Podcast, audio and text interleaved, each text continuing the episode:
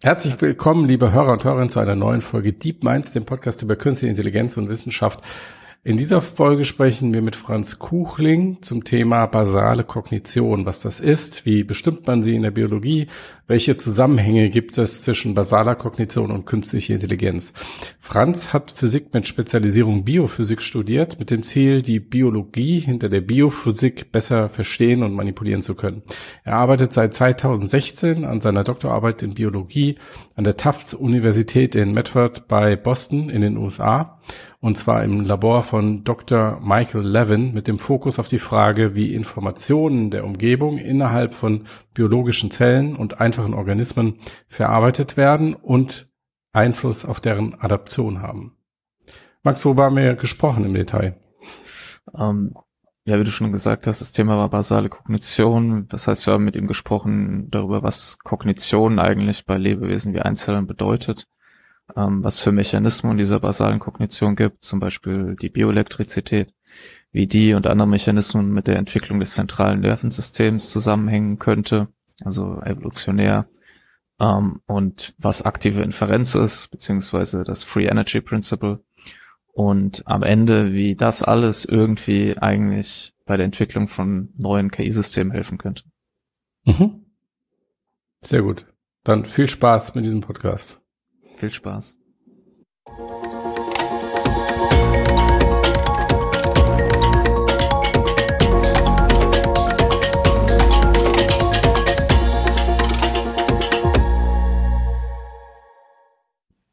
Hi Franz. Hi. Du hast äh, Physik studiert. Richtig. Und bist jetzt und bist jetzt Biologe. Warum? Gute Frage. Manchmal frage ich mich das auch. Nee, ähm, Physik habe ich im, im Bachelor und Master studiert und ich habe mich im Bachelor angefangen mit biologischen Objekten zu beschaffen. Ich hatte an, an einem Synchrotron gearbeitet und habe da eben verschiedene Sachen gemessen und geschaut, wie eben biologische Materie mit Licht interagiert. Und dann hatte ich eben gedacht, naja, es wäre eigentlich ganz cool, wenn man sich auch mal bisschen mehr rein in die Biologie versetzt, wenn man, wenn man eh schon damit arbeitet, es auch ein bisschen mehr versteht. Und dann so langsam Stress immer, immer gestiegen. Und dann im Master habe ich dann auch direkt in einem Entwicklungsbiologie, Entwicklungsbiologielabor in Spanien mal angefangen, mir wirklich die Hände nass zu machen, wenn man das so sagt.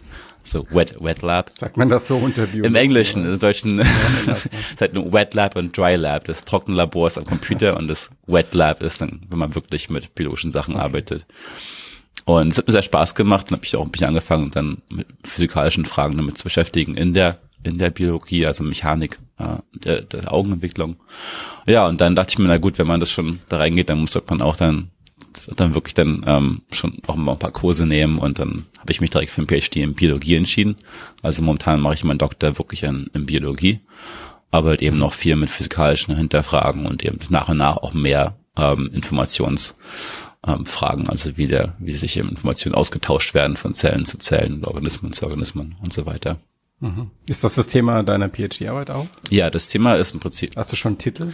Ja, ich könnte mir jetzt einen ausdenken, aber ich habe noch keine, keinen offiziell. okay, gut. Ja. Und, ähm, ich, und, und worüber schreibst du? Genau, also ich schreibe ähm, im Prinzip über die über die Anpassungsfähigkeit von in diesem Fall Algen, aber es noch ähm, das hat noch andere Auswirkungen. Aber Volvox-Algen sind mein Hauptorganismus, mit dem ich arbeite und ich schaue mir an, wie sie eben dann auf verschiedene Licht äh, nicht, nicht Lichtstärken, sondern Lichtpulsfrequenzen und, und Muster von Lichtpulsen reagieren und woran sich besser anpassen und wie genau diese Informationen von diesen Lichtpulsen in, in dem Organismus verarbeitet werden, um sich eben darauf auf, anzupassen und zu reagieren. Mhm. Ja, und deshalb meine nächste Frage muss ich eigentlich an Max stellen, weil Max hat dich als Gast vorgeschlagen für diesen KI-Podcast. Warum, Max, reden wir mit einem Biologen in, in einem KI-Podcast? Ja, das ist eigentlich eine etwas längere Geschichte. Äh, also erzähl sie, wir haben mehr Zeit hier, glaube ich, oder? Ähm, also es hat ein bisschen was damit zu tun mit, glaube ich, mit der Frage, inwiefern biologische Intelligenz was überhaupt was mit künstlicher Intelligenz zu tun hat. Und wenn man aber davon ausgeht, dass mhm. man das als Vorbild nehmen möchte, ist natürlich auch immer die Frage, was ist eigentlich irgendwie Intelligenz, was ist Kognition? Und ähm, das vor, wer jetzt sich fragt, was Licht, äh, Lichtpulse und Volvox-Algen damit zu tun haben, da kann der Franz das bestimmt besser erklären. Also vielleicht kannst du die Frage, die Matthias an mich weitergeleitet hat, die lade ich jetzt einfach auf dich ab. Was machst du hier?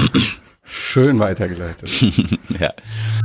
Eine kurze Pause für ein Dankeschön an unseren Sponsor. Der DeepMinds Podcast wird unterstützt von der BWI, dem IT-Systemhaus der Bundeswehr. Künstliche Intelligenz ist eine Schlüsseltechnologie für die Streitkräfte. Die BWI erforscht als Digitalisierungspartner der Bundeswehr daher Möglichkeiten intelligenter Systeme, von denen einige bereits im Praxiseinsatz sind und viele neu entwickelt werden. Zum Beispiel ein Geoinformationssystem, das über hochauflösende Echtzeitaufnahmen von Satelliten und Drohnen Grenzverläufe automatisiert überwachbar macht oder im laufenden Einsatz wertvolle Informationen sendet. Die BWI sucht zu KI und darüber hinaus ganz viele schlaue Köpfe, Mehr über eine Karriere bei der BWI findet ihr über die Links in den Show Notes. Und jetzt geht's weiter mit dem Podcast. Was machst du hier?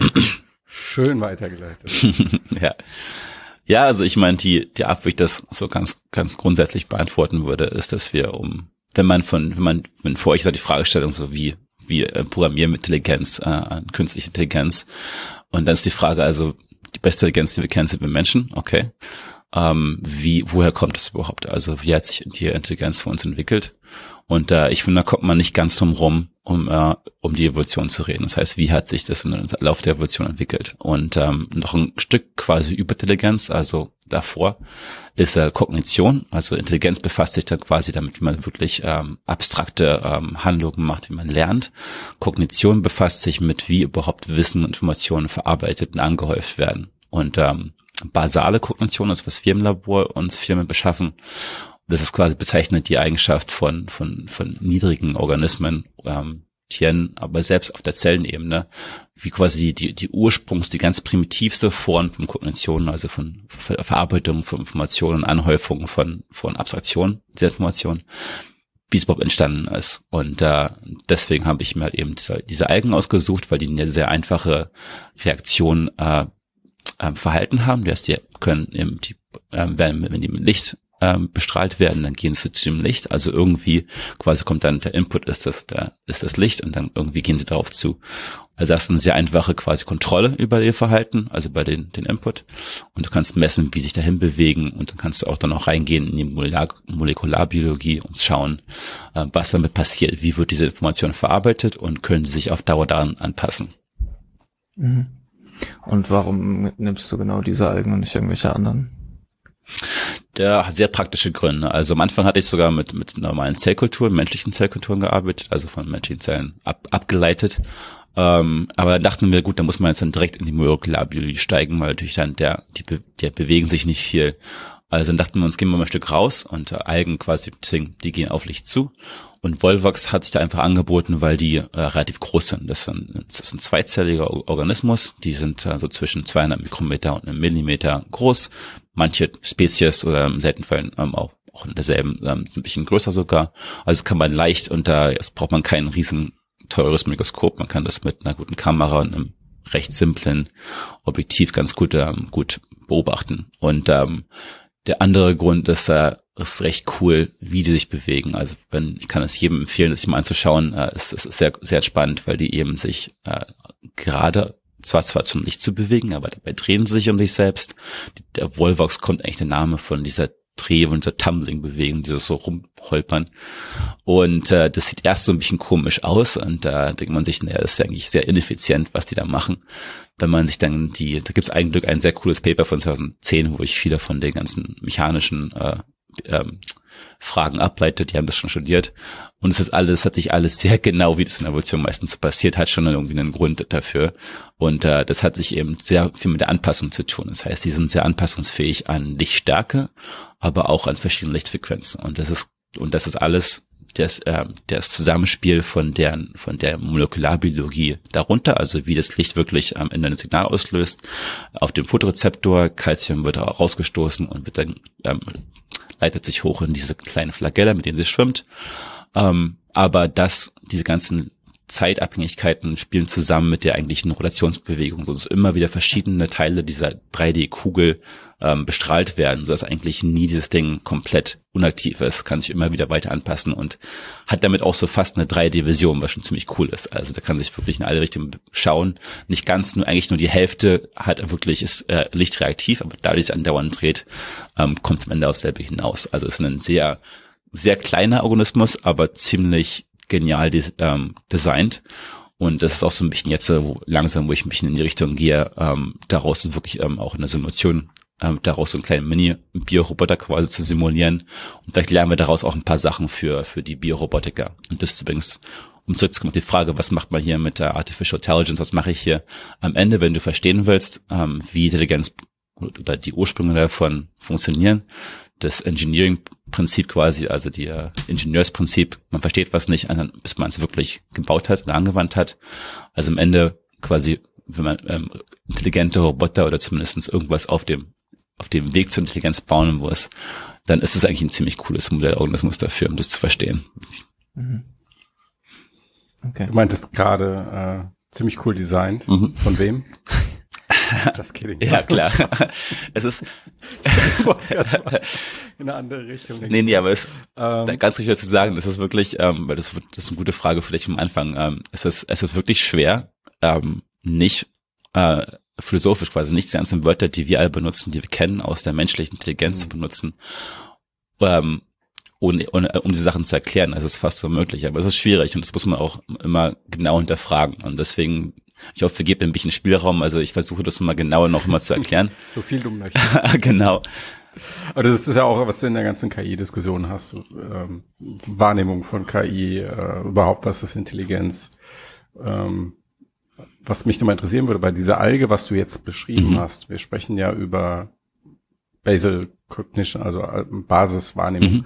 Was ist die Wahrnehmungsleistung, die diese Alge erbringt? Also ist es festzustellen, welches Licht aus welcher Richtung in welcher Frequenz kommt? Ja, all, all diese drei Sachen, darauf kann es reagieren unterscheiden. Mhm. Und diese Bewegung, die dann stattfindet, ist das auch, ähm, also ist das dann, äh, okay, jetzt sind wir wieder bei den Begrifflichkeiten. Das ist sozusagen die Reaktion, die aus dieser Kognition stattfindet. Mhm. Also das ist jetzt natürlich das ist ein relativ einfaches System. Da ist jetzt kein, dieses, das ist ein Zweizeitorganismus, da ist kein Gehirn, da ist auch keine, soweit wir das wissen, gibt es noch nicht mal eine, eine direkte Kommunikation zwischen den einzelnen Zellen. Ganz genau hat man sich nachgeprüfen können in diesem Zusammenhang. Deswegen würde ich da noch ein bisschen das ausstehen lassen, aber so an, an für sich das Occam's Razor, das einfachste, die einfachste Lösung ist meistens die richtige. Wir, wir können die ganze die ganze Reaktion und das Muster von denen wiedergeben mit einfacher nur, was die alle einzelnen Zellen einzeln drauf reagieren, aber zusammen sind sie eben auf dieser Kugel und bewegen sich zusammen und dadurch quasi die, die, die, die physikalische Interaktion ist eigentlich das, was das Ganze Kondition ausmacht. Es kann sein, dass es noch mehr ist, aber das reicht erstmal, um das zu beschreiben. Mhm. Und ähm, jetzt dieser Begriff der basalen Kognition oder Basal Cognition. Ähm, du hast ihn ja jetzt direkt erwähnt und das ist auch so ein bisschen der Hintergrund, warum ich mich dafür interessiere und auch warum ich glaube, dass es interessant ist, in einem KI-Podcast darüber zu sprechen. Ähm, kannst du ein bisschen was zu diesem Begriff sagen? Also wo kommt der her? Ist der, gab, wann ist der aufgetaucht und vor allem, warum ist der aufgetaucht? Also was versucht das denn zu erklären? Mhm.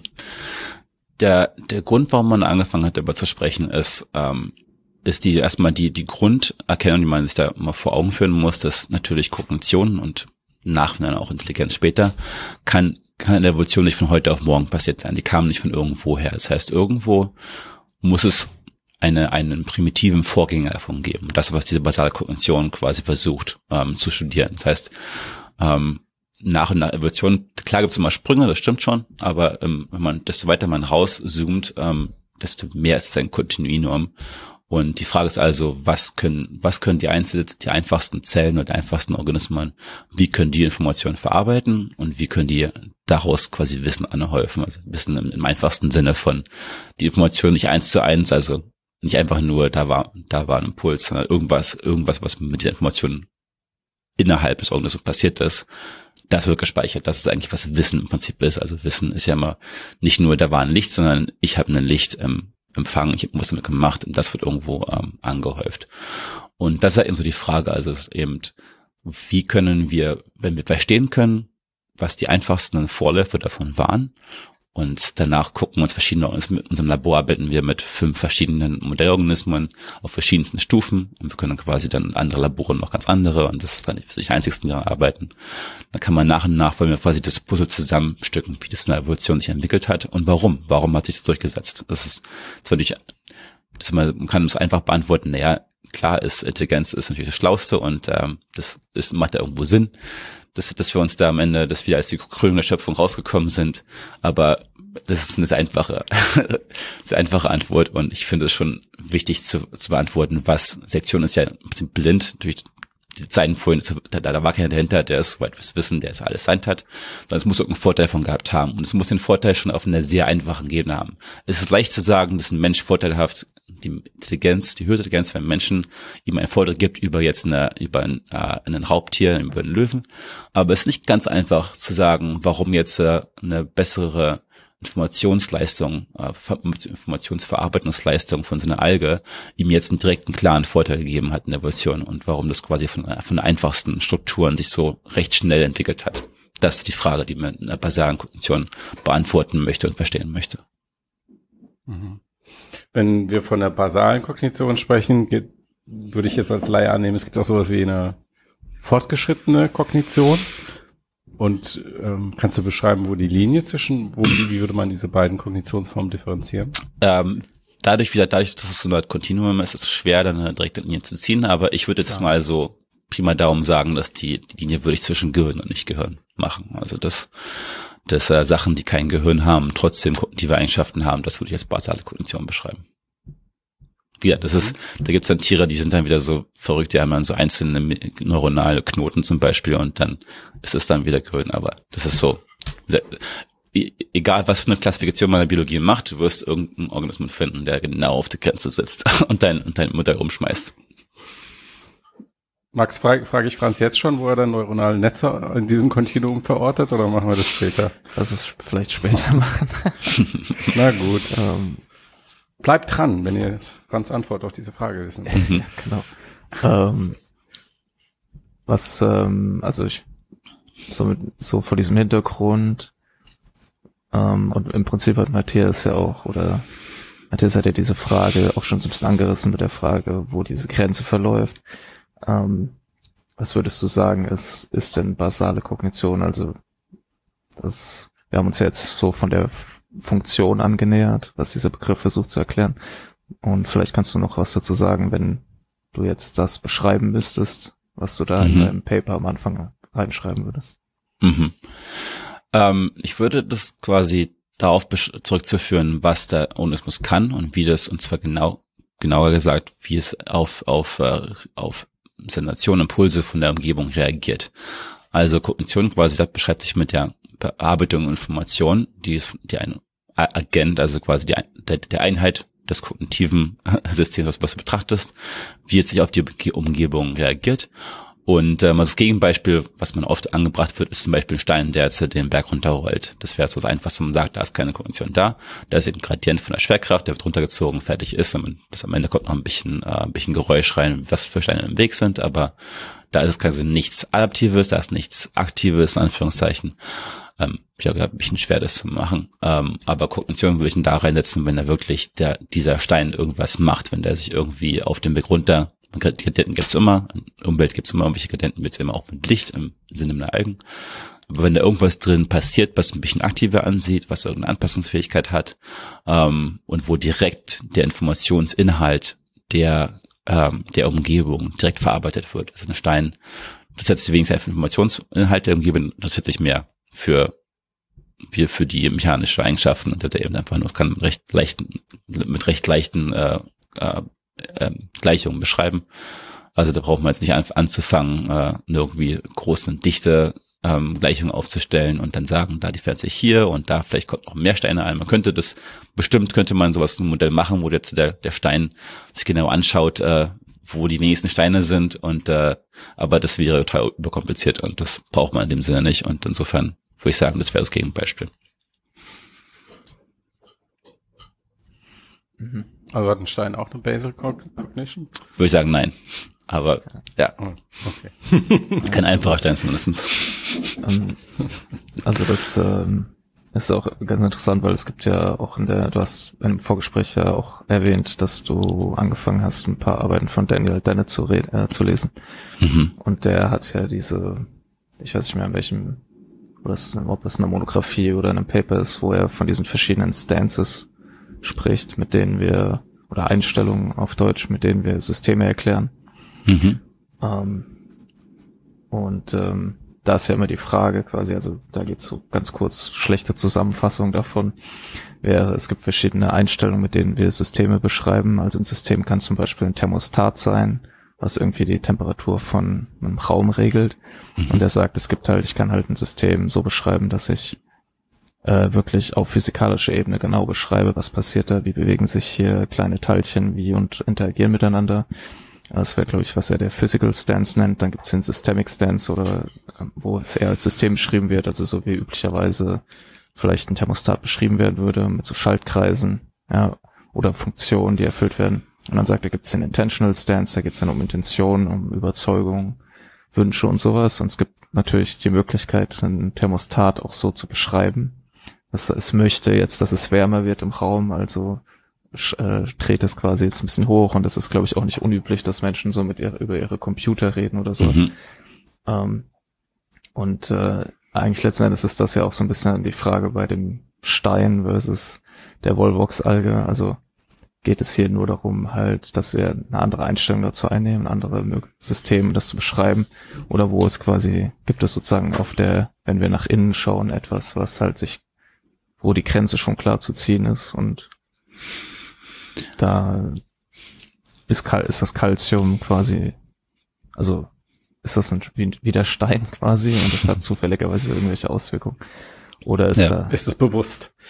Ja. Also, nee, also man muss ja nicht gleich über Bewusstsein reden, aber so die Frage, dieses, ja. was du auch so ein bisschen erwähnt hast, so dass es, es scheint sowas mit so einer gewissen Flexibilität zu tun, äh, zu tun zu haben, oder? Ja.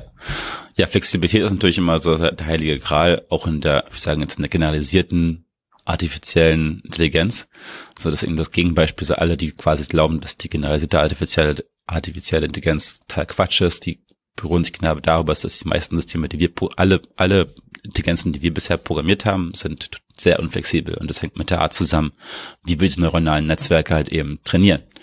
Ähm, und zwar machen wir das sehr mit sehr vielen Daten auf eine und sehr relativ blind und am Ende halt eben sind die auf diesen einen, auf diese eine äh, Funktion optimiert. Und ähm, es ist auch schwer danach nach rauszufinden, was eigentlich genau passiert ist. Man kann nicht wirklich dann ableiten aus den Netzwerken, was genau die Symbolik dahinter, was für ein Wissen angehäuft werden in uns Kognition bei der Anhäufung von Wissen und Informationen zur Verarbeitung. Das ist schwer am Ende, das dann wirklich danach von dem Netzwerk selbst, nachdem es trainiert ist, von den verschiedenen Gewichten, das abzuleiten.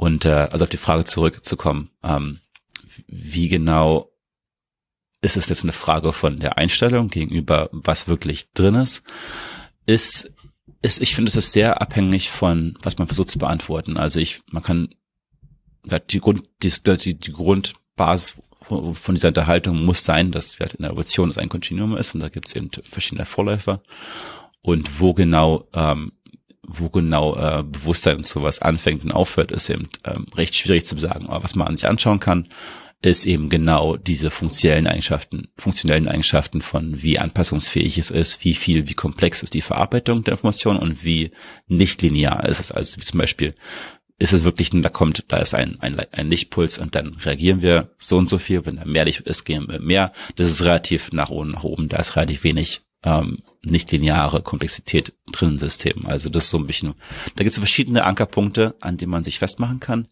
Aber am Ende, Ende des Tages muss man ehrlich sagen, es wird, es wird extrem schwierig, jemanden zu überzeugen, dass irgendwo quasi Bewusstsein, sucht irgendein ein Wort aus, was wir Intelligenz kennen, das irgendwo anzuwenden, wird immer schwierig sein, weil wir da eben keine, keine genauen Definitionen für haben. Aber das ist eigentlich die falsche Fragestellung. Und ähm, deswegen finde ich gut, dass du diese, diese, diese Stances da einführst, weil da hat man schon was viel Praktikables, wo man sich wirklich ähm, anhand der Daten, die man misst im Labor, ähm, wirklich äh, unterhalten kann, auch klar sagen kann, nee, das ist jetzt nicht schwammig, sondern wir haben das im Labor gesehen.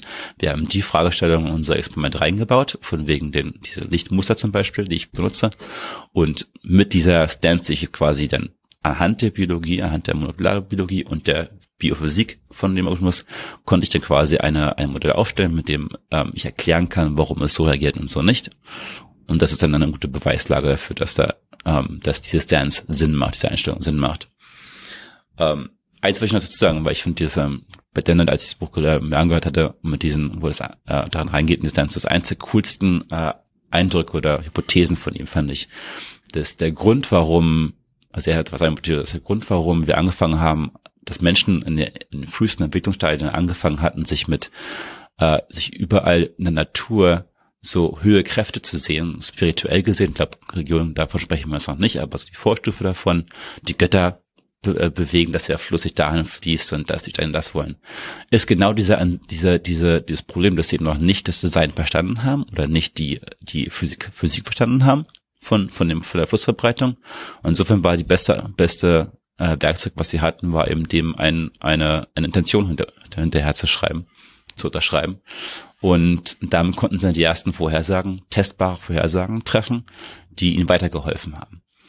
Und ähm, das, das, desto mehr wir von der Physik verstanden haben, und später dann mehr von Design, also Design, dass man wirklich versteht, was dann, dass dann auch über der Physik man wirklich dann genau versteht, was dann der, das, der funktionelle Prinzip dahinter ist, dann braucht man keine Intention mehr. Und ähm, beim Gehirn, jetzt kommen wir auf die andere später, ne, warum ich denke, dass es Sinn macht, über sich bei dieser Stances ähm, zu unterhalten, ist, dass die Idee, dass wir irgendwann mal das Gehirn auf die pure Physik ähm, zu, zu quasi zu reduzieren zu können, ist eigentlich inzwischen nicht mehr so populär. Also es gab dieses, dieses riesige Human Brain Project und da hat man die gehabt, wir werden, wir messen alle möglichen Neuronen und wir schauen uns genau an, was, wie jedes Neuron miteinander funktioniert.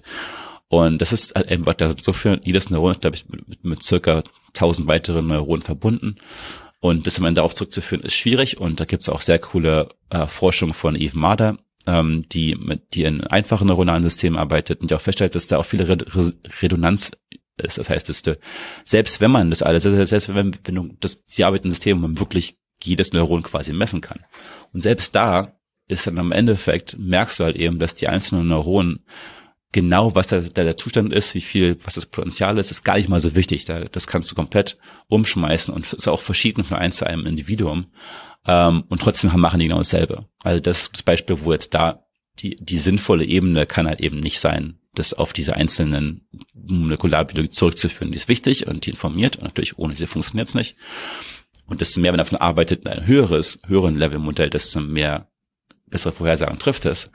Aber die Grund, äh, Erkenntnis bleibt, dass man auf diesen höheren Leveln bleiben muss von der Anschauung, so was genau ist das die über, übergreifende, also nicht die neuronale, sondern mehr die Interaktion von den neuralen, die neuralen Zentren und so und so fort. Insofern, deswegen denke ich, ist dieser, dieser Anspruch, dass wir schauen uns eben, wir haben jetzt eben, da ist selbst bei diesen kleinen Zellern, selbst bei diesen kleinen Organismen, ähm, macht es halt eben Sinn, sich anzuschauen, was das Organisationsprinzip ist und wie Informationen verarbeitet werden man muss ja nicht so, so weit gehen, um da direkt, direkt schon die, äh, die Attention reinzusetzen, aber zumindestens geht es schon mal so auf den, auf die Schiene von Design hin. Auch wenn natürlich Evolution das nicht quasi nicht gezeigt hat, ähm, mit, mit einem großen Plan, aber am Ende ist nun mal ein Design entstanden. Das ist ja auch so eins der, der, der spannendsten von, wenn man Daniel, Daniel, Daniel Dennett lesen möchte, ähm, da geht er genau auf diese philosophische Frage ein, wie können wir aus deterministischen, aus einer deterministischen Welt mit einer komplett zufällig ähm, aufgestellten Innovation und Design, wie können wir daraus Designer bekommen wie uns? Und das eben, wenn man sich diese Frage vor Augen führt, dann sieht man recht schnell, warum die Bastinase-Konvention eben so ein wichtiges Thema ist. Und diese Frage mhm. zu beantworten auf einer wirklich nicht nur philosophischen, sondern auch wirklich biologischen Ebene. Ja. Kurze Verständnisfrage, wenn du meinst, das Gehirn auf physikalisch reduzieren heißt quasi das Gehirn als Maschine nachbauen.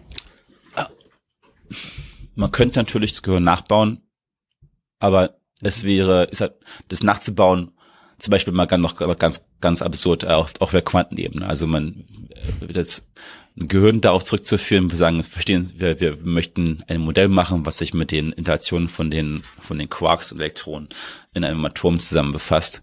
Das ist natürlich das klarste Argument, Reducto ad absurdo, das würde keiner versuchen, aber da sieht man, wenn, wenn das ist schon dasselbe Prinzip, warum man eben das auch mit den Neuronen nicht richtig geklappt hat, weil das eben viel zu, da ist viel zu viel Redundanz und das ist nicht die Ebene, das Level der, der Neuronen, das Level der, der einzelnen molekularen ein oder zwei mehr äh, Calcium oder was ich was, ähm, Calcium oder ähm, ähm, Sodium-Atome, ähm, dass das nicht das Prinzip sein, das Organisations das Organisationslevel sein kann, auf dem man wirklich menschliches Verhalten erklären kann mit. Das ist die, die Idee dahinter. Also ja. am Ende die Physik muss in dem Modell drin sein, sonst verstehen wir es nicht. Wenn wir uns selbst so großflächige ähm, Aufnahmen wie fMRI-Imaging anschauen, wo halt eben man anschaut, wie, wie das, wie, wie Zentren, also Regionen im Gehirn reagieren bei irgendwelchen Aufgaben. Selbst da muss man eben, muss man die Physik noch einarbeiten, weil man sonst nicht versteht, wie Signale von einem Teil des Gehirns ins andere übergehen. Aber was man nicht braucht in der Aufnahme und in der äh, Analyse der Daten, ist genaues Verständnis, wie die tausenden Neuronen innerhalb eines Regions miteinander reagiert haben. Das braucht man auf diesem Level nicht und das war sehr erfolgreich, ist immer noch erfolgreich in der Neuronalwissenschaft und ich behaupte, dass es auch ähm, sehr ein, ein, ein wichtiger Level wäre, den man eben in der Biologie anwenden kann. Deswegen also das, das analog bei uns zum Beispiel ist, wir beschäftigen uns viel, auch andere Labore beschäftigen sich viel mit Calcium-Imaging, wo man anschaut, wie genau die, die oberflächige Calcium-Aktivität ist in einem Organismus. Und ähm, auch da brauchen wir jetzt nicht genau wissen, wie jedes einzelne Zelle da wie viel Calcium im Ausgang hat, sondern wir schauen uns an, wie viel oberflächlich auf dem ganzen Organismus, wie viel Calcium verarbeitet ist, und dasselbe gilt für die Biozität, also das Membranpotenzial sowie Neuronenpotenzial, elektrisches Potenzial haben auch, haben auch nicht neuronale Zellen elektrisches Potenzial. Und das ist auch so ein Prinzip, da muss man nicht genau verstehen, das hilft immer, man muss nicht genau verstehen, welche genauen Ionenkanäle da jetzt ähm, ähm, exprimiert worden sind in der Zelle und auf welche, was die Bestandteile sind, sondern man hat sogar einen so einen Zustand, den man messen kann und da kann man schon sehr gute Vorhersagen und ähm, treffen und prüfen auf diesem Level. Also das finde ich, glaube ich, ganz äh, wichtig, was du jetzt auch gesagt hast, Vorhersage. Also wenn man Wissenschaft irgendwie als so ein Projekt versteht, das irgendwas erklären will, Verständnis schaffen und so Vorhersagen treffen, dann scheint mir so der Punkt zu sein, dass, also den du jetzt auch stark gemacht hast, dass man dazu nicht ähm, auf der niedrigsten uns verfüg zur Verfügung stehenden Ebene anfangen muss, sondern dass die natürlich relevant ist, um wirklich zu, äh, also am Ende wirklich erklären zu können, wie ist das jetzt konkret hier und warum funktioniert das so und so. Aber auf einer, dass man eine höherwertige, funktionelle Theorie anwendet, mit der wir dann die Vorhersagen treffen können, die wir wollen. Also ich lese, lese gerade von Jeff Hawkins dieses uh, Thousand Brain, ich glaube es heißt einfach A Thousand Brains Theory oder sowas. Um, ähm, und da geht es quasi auch so darum, um die Frage, was macht eigentlich der Neokortex genau? Und ähm, die Idee, dass es auch, dass da ja eigentlich alles relativ ähnlich aufgebaut ist und dass es daher Sinn macht, davon auszugehen, dass ne alle Regionen im Neokortex irgendwie relativ funktional ähnlich funktionieren, äh, also relativ ähnlich Funktion erfüllen. Und wenn man das quasi dann darüber erstmal davon weggeht, sich zu messen, was macht jetzt dieses einzelne Neuron, sondern eher so, okay, wir brauchen irgendwie eine Erklärung, was das, was hier so auf einer oberflächlichen Ebene erstmal sozusagen, also nicht oberflächlich im Sinne von sinnlos, aber auf einer höheren Ebene halt funktional passiert, dann kann man halt viel besser verstehen, auch diese ganzen anderen Daten, die man halt von einer niedrigen Ebene gesammelt hat vielleicht. Und mhm. weil das ja auch so ein Problem in den Neurowissenschaften, dass man unfassbar viele Daten hat, aber es unter Umständen schwierig ist, das dann irgendwie so irgendwie so sinnvoll zusammenzuführen und dieser, dieser Aha-Moment, der erlaubt einem dann vielleicht, ach so, deshalb ist das hier so, oh, da gibt es ein Paper, das halt genau sowas nachgewiesen hat, was nach unserer höherwertigen Theorie eigentlich passieren müsste. Und das ist also ein empirischer Beweis und so. Und das fand ich ziemlich interessant auch. Ich bin noch nicht ganz mit dem Buch durch, aber das glaube ich auch so ein bisschen. Und deswegen finde ich eure Arbeit auch super interessant, weil du ja auch gesagt hast, ist, dass ihr versucht sozusagen ähnliches Prinzip, das äh, auf in der Biologie einzusetzen, dass man halt eine höherwertige äh, Theorie nimmt und damit auch gute Vorhersagen treffen kann. Und demnach ist ja Bioelektriz äh, Bio Basal Cognition ist ja quasi dann so eine höherwertige Theorie. Mhm. Ähm, und was würdest du denn sagen, sind nach deinem Kenntnisstand so zentrale Mechanismen, die da eine Rolle spielen? Ähm, also ich würde natürlich, man kann das keiner wirklich rausschreiben, aber jetzt unserem Labor, wir, das, wir, wir beschäftigen uns mit Biodiversität und ähm, für mich, das war so der, der Hauptgrund, also abgesehen davon, dass es extrem cool ist, ähm, war der als als vorheriger immer noch Halbphysiker war der die Attraktion dazu, sich mit Biodiversität zu schaffen, zu beschaffen, befassen, war, dass Biodiversität eben ein ein Zustand ist auf dem auf der ganzen Zelle und auf dem man kann einen Zustand auf dem mit einem Gradienten und verschiedenen Verschiedenheiten auf dem ganzen Organismus betrachten. Das heißt und und der der der der, der wichtige Punkt dabei ist, dass sich ganz verschiedene Typen an Ionenkanälen und Pumpen und allem möglichen. Da gibt es sehr viele Gene, die äh, Proteine äh, kodieren, die sich mit diesem, wie dieser Stand zustande kommt und wie er geändert wird, wie er zu, auf einem Stand gehalten wird. Da befassen sich extrem viele Proteine mit. Aber am Ende hast du einen Zustand, den du messen kannst. Und ähm, ich hatte schon immer, als ich, als ich angefangen hatte, in diesen Entwicklungsbiologien, äh, Entwicklungsbiologie-Laboren zu arbeiten, in meinem Master, hatte ich, was das erste Mal hatte ich mal das Problem gehabt, das erste halbe Jahr habe ich nichts verstanden, weil eben andauernd irgendwelche Proteine ähm, abgekürzt worden sind, die ich nicht kannte und die Leute waren sehr hilfreich und haben es mir erklärt und ich habe gelesen, nach und nach bekommt man ein besseres Gefühl. Aber immer noch fand ich das Problem so dabei, so, okay, das, also wir haben jetzt so viele detaillierte quasi Informationen über all die, aber wo ist jetzt das, das, das große Organisationsprinzip? Wie passt alles zusammen?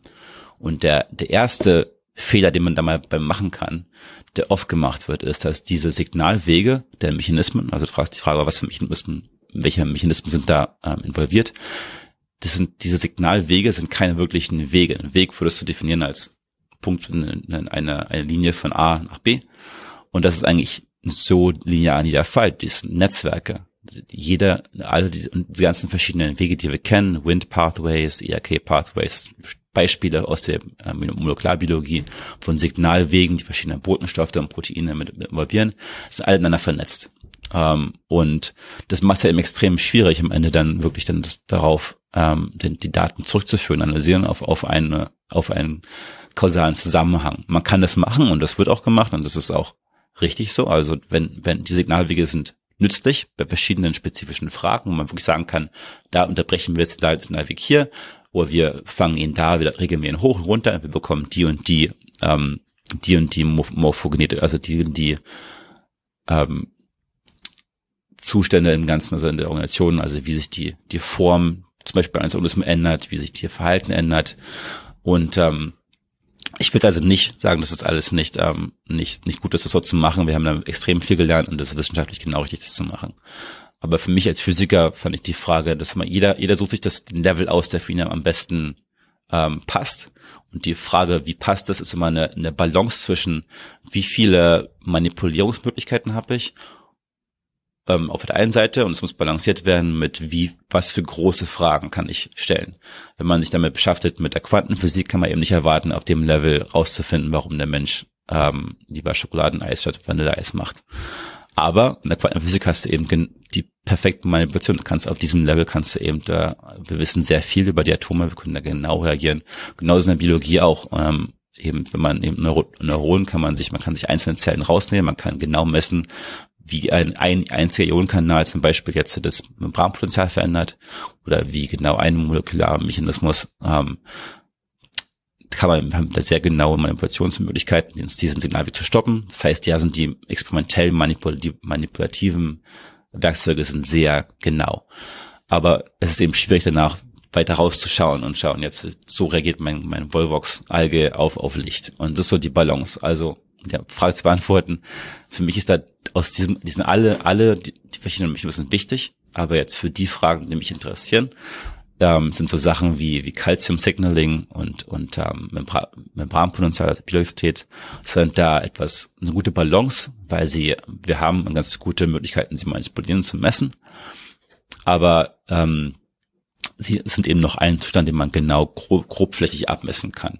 Genau selber Grund, warum dieses Magnetresonanz ähm, Messung im, im Gehirn so an Popularität dazu gewonnen hat, weil man sie genau durchführen konnte. Man konnte, man kann relativ leicht quasi großartige Bilder im Gehirn messen und man bekommt Daten von ganzen Gehirnregionen, die wir auch wissen, jetzt nach, nach vielen anatomischen äh, Erkenntnissen, wofür die alle so quasi ähm, nützlich sind und kann dann wirklich äh, Schlussfolgerungen ziehen, wie unser Gehirn organisiert ist. Also da ist also der, der, das, der, das, das Passende zwischen die, Organisationsprinzip, auf dem wir Vorhersagen testen können und auch wirklich sehen, da, aha, das das Gehirnregion äh, ist, ist involviert mit dem und dem Verhalten und die Daten, die Datenaufnahme passt genau zu diesem, zu diesem Weg. Das heißt nicht, dass die, die Mechanismen darunter und da höher nicht, ähm, darüber nicht, nicht auch wichtig sind, aber sie passen nicht zu der Fragestellung, die man stellen möchte.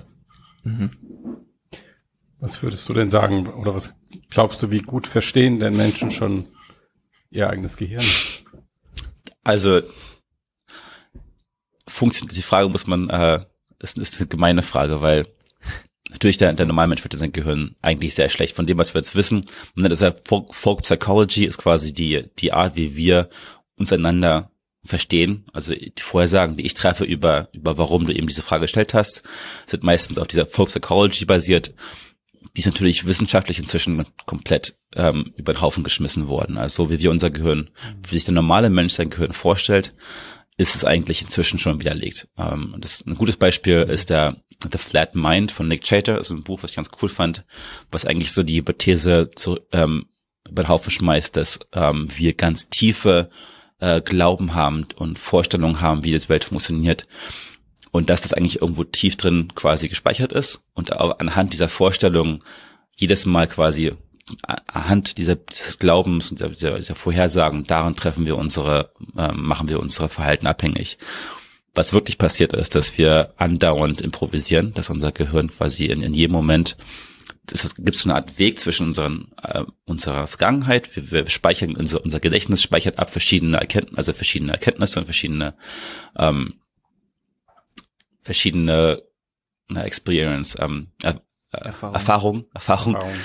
Ähm, aber was es nicht abspeichert, sind der Glauben. Der wird jedes Mal wieder neu nachvollzogen. Und desto mehr man sich, desto mehr man, deswegen kann man auch das Gute daran ist, wir können uns wirklich unser Verhalten ändern, weil wir eben nicht komplett von der Geburt auf oder auch später eben nicht, ähm, was ich, irgendwelchen tiefen Glauben an, an, an die Welt oder so, da, da inkludiert ist. Das ist alles, das wird jedes Mal wieder neu nachvollzogen im Gehirn.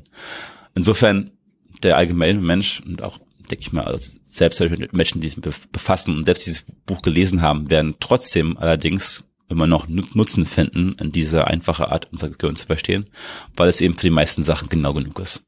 Ähm, insofern. Und aus einer wissenschaftlichen Perspektive? Aus der wissenschaftlichen Perspektive, puh, ist wahrscheinlich ein bisschen über meinen Kopf hinaus, ähm, mein Wissen, aber ich würde behaupten, dass wir, naja, ich würde sagen, wir verstehen relativ, relativ gut langsam, wie die einzelnen Teile funktionieren. Wir verstehen relativ gut, die, ziemlich gut, die, ähm, wie die einzelnen Gehirnregionen wirklich zusammenpassen.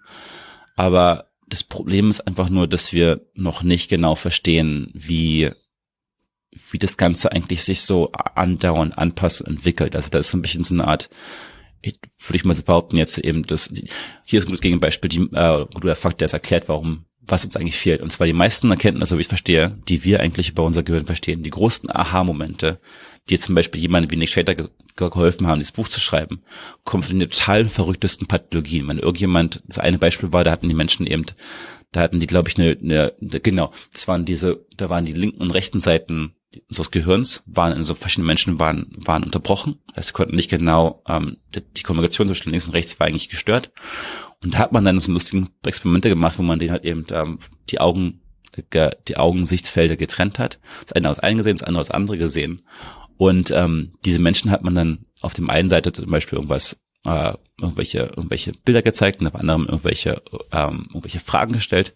Und die haben das trotzdem zuordnen können, obwohl die Gehirnhälften nicht mehr gesprochen haben. Und haben sich irgendwelche komischen Erklärungen gemacht. Also natürlich, da war Information, aber die, die normale Begründung war nicht da und die haben sich eine Begründung ausgedacht. Das heißt, da war also im Gehirn trotzdem wurde da alles eigentlich beschlossen und danach, was wir als Bewusstsein befassten, kam danach. Und das ist halt so ein Beispiel, wo das viele von diesen Sachen konnten wir eigentlich nur durch zufällige Pathologie ähm, eigentlich erst erst feststellen und das ist ein langsamer Prozess. Und insofern da, weil wir eben nicht ethisch würde man es auch nicht machen wollen, ich auch keinem jetzt empfehlen, aber da musste man halt wirklich ganz schön, ganz schön nachbohren und da fehlen uns noch, noch so einige Erkenntnisse und das wird eine Zeit dauern, bis wir eben diese ganzen Puzzlestücke, die wir so aus verrücktesten Experimenten herausbekommen, das alles zusammenzuführen. Hm. Also ich, ähm, ich würde gerne über das später nochmal sprechen, weil ich glaube, ähm, das könnte, wird später nochmal relevant, wenn wir über, ähm, über andere Dinge sprechen.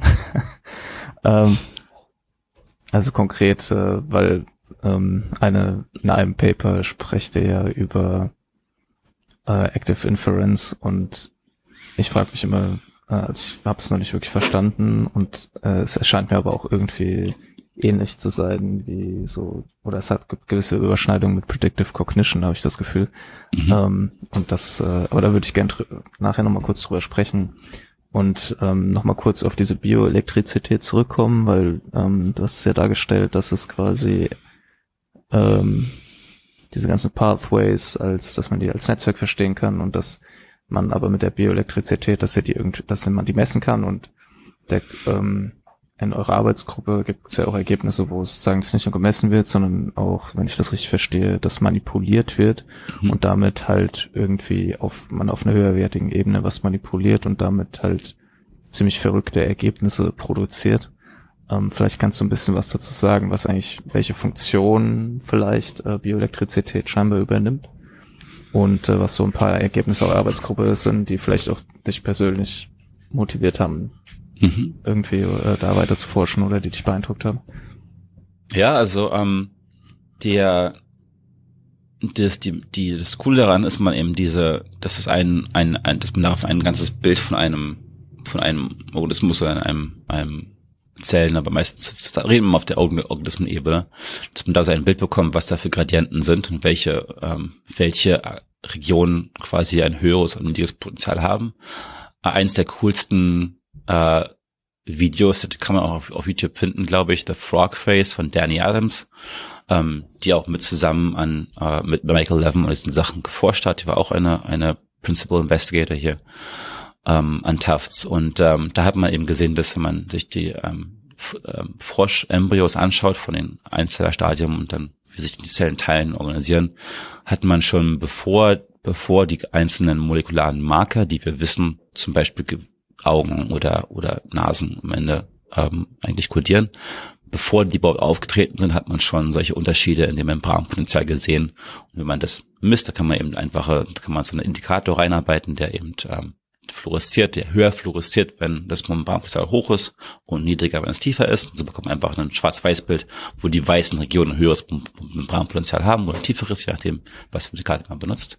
Und da hat man eben schon recht früh dieses Gesicht gesehen, quasi, also die Vorstrukturen waren schon da gegeben. Und, ähm, und das ist schon ziemlich cool. Das heißt, die, die Rolle von Biozität ähm, die interagiert natürlich viel mit diesem, das heißt, dass nichts man danach sagt, ah, dass man nach, nach diesem Video äh, alle möglichen molekularbiologischen Mechanismen über den Haufen schmeißt, heißt es nicht, die interagieren alle sehr stark damit.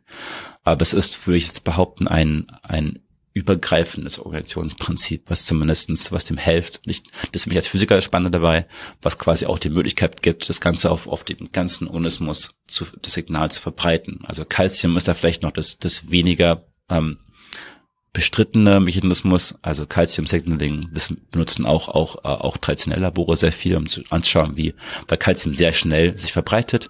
Wenn Calcium irgendwo ausgestoßen wird, dann werden die, reagieren die Nachbarzellen auch darauf und die verbreiten sich sehr schnell über den ganzen über den ganzen äh, Embryonen hinweg. Nur sind die meisten mehr transient, das heißt, ja, da hat man eine kurze Welle und dann interagieren die. Das heißt, man hat nicht eine ganz so gute Idee, was wie jetzt dann wirklich der Zustand verändert wird auf dauerhaft. Und da ist das Membranpotenzial das bessere, ähm, der bessere experimentelle Auslese von den Daten, wenn man eben wirklich in jedem Punkt ein Bild bekommt, was auf dem ganzen Embryo verteilt ist. Und ähm, sich eben so die andere, würde ich noch sagen, wenn man es von der von dieser von der Intelligenz ähm, ganz oben, aber wir kommen ja von der Kognition, ähm, wenn man daher kommt und da Fragen beantworten möchte, ist auch die, wir haben angefangen mit der Frage, warum, warum bin ich hier, warum, warum interessieren wir uns für Biologie?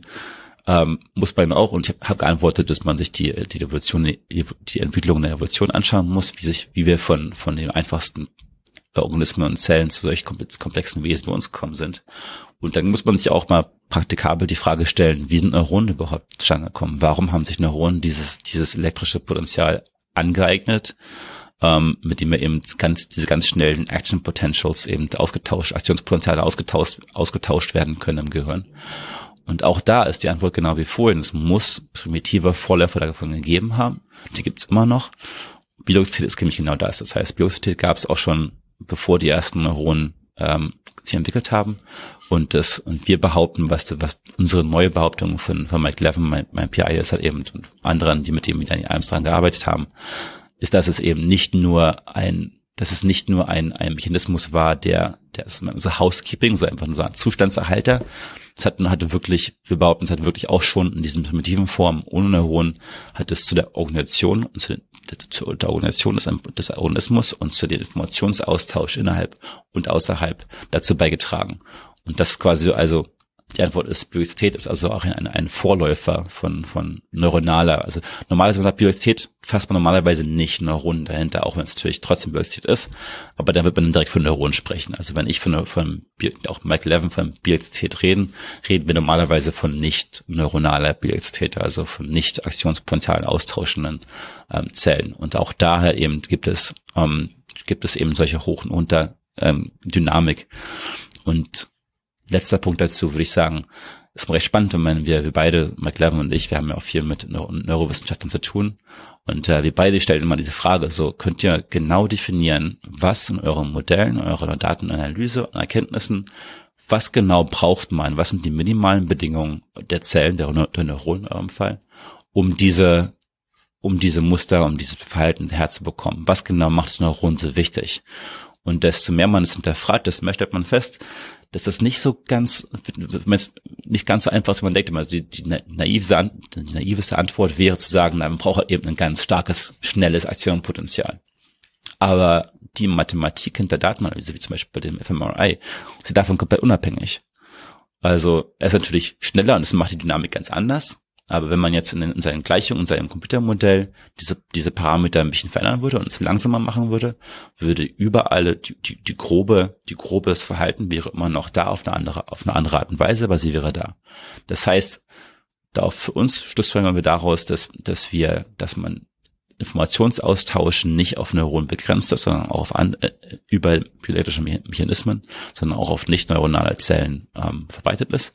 Aber da die Physik ganz anders ist, da es nicht so opti optimiert ist durch die Evolution wie Neuronen, ist es natürlich viel langsamer und kann nicht, kann nicht, kann nicht so übergreifend werden. Es kann nicht als Gehirnersatz Ersatz funktionieren. Das hat auch bisher hat es noch keinen Organismus ein Gehirn ähnliche Fähigkeiten erbracht ohne Neuronen. Dafür gibt es einen Grund. Die sind dafür optimisiert.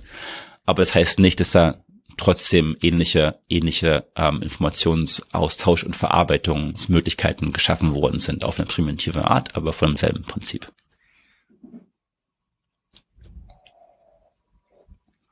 Ja. Ähm, das ist auch so ein bisschen das, was, ähm, glaube ich, was bei mir angekommen ist, als ich mich mit eurer Arbeit beschäftigt habe und was ich halt äh, super spannend finde. Also das ähm, natürlich stellt man sich die Frage dann, wo ist die Grenze dieser Form von Kognition irgendwie? Ähm, und ähm, würdest du sagen, dass diese Bioelektrizität ähm, der zentrale Mechanismus von basaler Kognition ist? Oder würdest du sagen, es gibt mehrere und das ist halt eben der, mit dem ihr euch jetzt auseinandersetzt? Das Zweitere. Ich würde nicht sagen, dass das Zentrale ist. Es ist für mich also der Grund für mich war eben, dass man es so grob als ganzen, ganz Zustand auslösen kann, auswerten kann. Und es vor allem bei so mittelkomplexen, mittelkomplexen Organismen, wie jetzt zum Beispiel eben ein ganzer, wir arbeiten mit diesen Flachwürmern, wir arbeiten mit den Froschembryos. Da macht es halt eben sehr, sehr sich anzuschauen. Aber wenn man sich zum Beispiel Bakterien anschaut, da kann man auch schon mit, mit pH-Werten kann man schon äh, äh mit den, mit den, mit den, mit der Art, wie sich Bakterien pH-Werte anschauen, äh, messen und darauf reagieren, ähm, dann macht es mehr Sinn, ähm, sich da auf, diesen, auf diese Ebene zu bewegen und ähm, einfache Chemotaxis, ähm, also Chemotaxis ist immer der, die Bewegung zu etwas und Chemotaxis also die Zubewegung auf chemikalische Gradienten. Ähm, und äh, also Elektrotaxis wird zum Beispiel das hinbewegen auf, auf elektrisch und ich meinen Algen halt eben fasse ich mich mit Fototaxis, das zu bewegen oder wegbewegen auf Licht, wenn es im negativen Sinne. Und ähm, Also würde ich schon sagen, das sind einfach nur, das hängt von dem Organismus ab, mit dem man sich befasst und dann dem der Komplexität von dem Organismus. Mhm. Ähm, für mich ist halt eben wegen den die physikalischen Eigenschaften der Bildstät und der Zusammenhang als Vorläufer zu neuronalen Netzwerken für mich der Grund, warum ich es am interessantesten finde. Aber das ist nicht das Ende und das nicht das Zentrale, das würde ich so nicht sagen. Mhm. Um. Ähm. Würde auch Mike so sagen.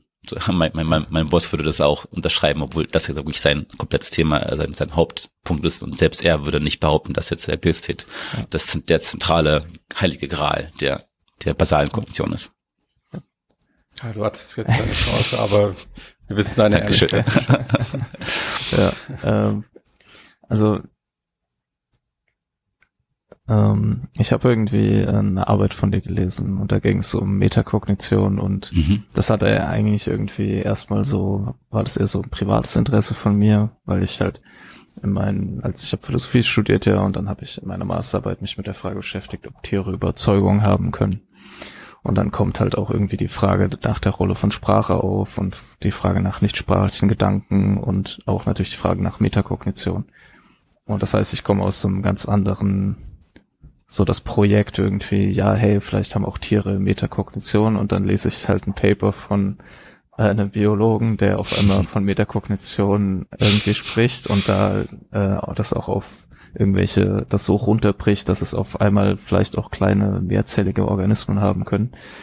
Ähm, und das fand ich spannend und dann habe ich aber, während ich das gelesen habe, bin ich da auch auf diesen, auf dieses Free Energy Principle und dieses Active Inference gestoßen, ähm, was ja auch, ähm, was ich vorher aus dem KI-Kontext eben kannte. Also mhm. ich hatte mal einen Podcast angefangen zu hören, in dem es eben darum ging und äh, wie, ob damit sich eben auch künstliche Intelligenz erklären lässt oder neue Modelle bilden lassen, die das besser halt die wirkliche Intelligenz ja, äh, produzieren.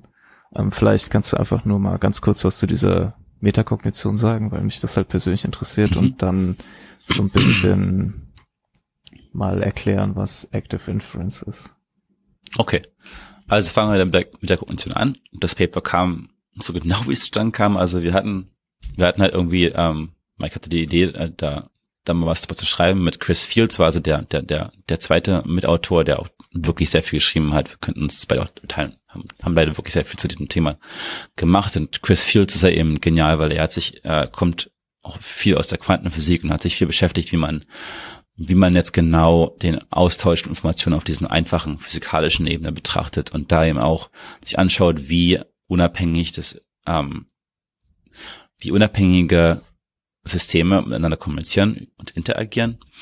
Und da kamen wir also auf die Idee, wie sieht es überhaupt in der Evolution aus? Warum, woher kommt diese, diese Eigenschaft von, von Informations, von, von Meta? Also Meta heißt ja eigentlich nur übergreifender Kognition. Und da haben wir erstmal angefangen mit Metakognition auf äh, wirklich mal erstmal dingfest zu machen. Also im, im Menschen betrachten wir Metakognition eigentlich so als die Fähigkeit, ähm, lernen zu lernen, also wirklich über lange, längere Zeiträume sich zu, sich zu betrachten, wie man eigentlich Sachen, Informationen verarbeitet hat, wie man daraus gelernt hat, und können wir das besser machen. Das ist Metakognition in einem, in einem Menschen. Ähm, wir wollten das zurückführen auf eine Funktion, auf eine funktional, ähm, funktionale Eigenschaft, die man auch einfacher in, in die man einfach in der, in der Evolution sich anschauen kann. Und da sind wir auf einen Metaprozessor, haben wir es zurückgeführt. Ein Metaprozessor ist hier als ein Regulator mit einem internen ähm, Gedächtnis, das ist schon wieder das falsche Wort dafür, aber einen internen Speicher. Speicher, sehr gut, Dankeschön.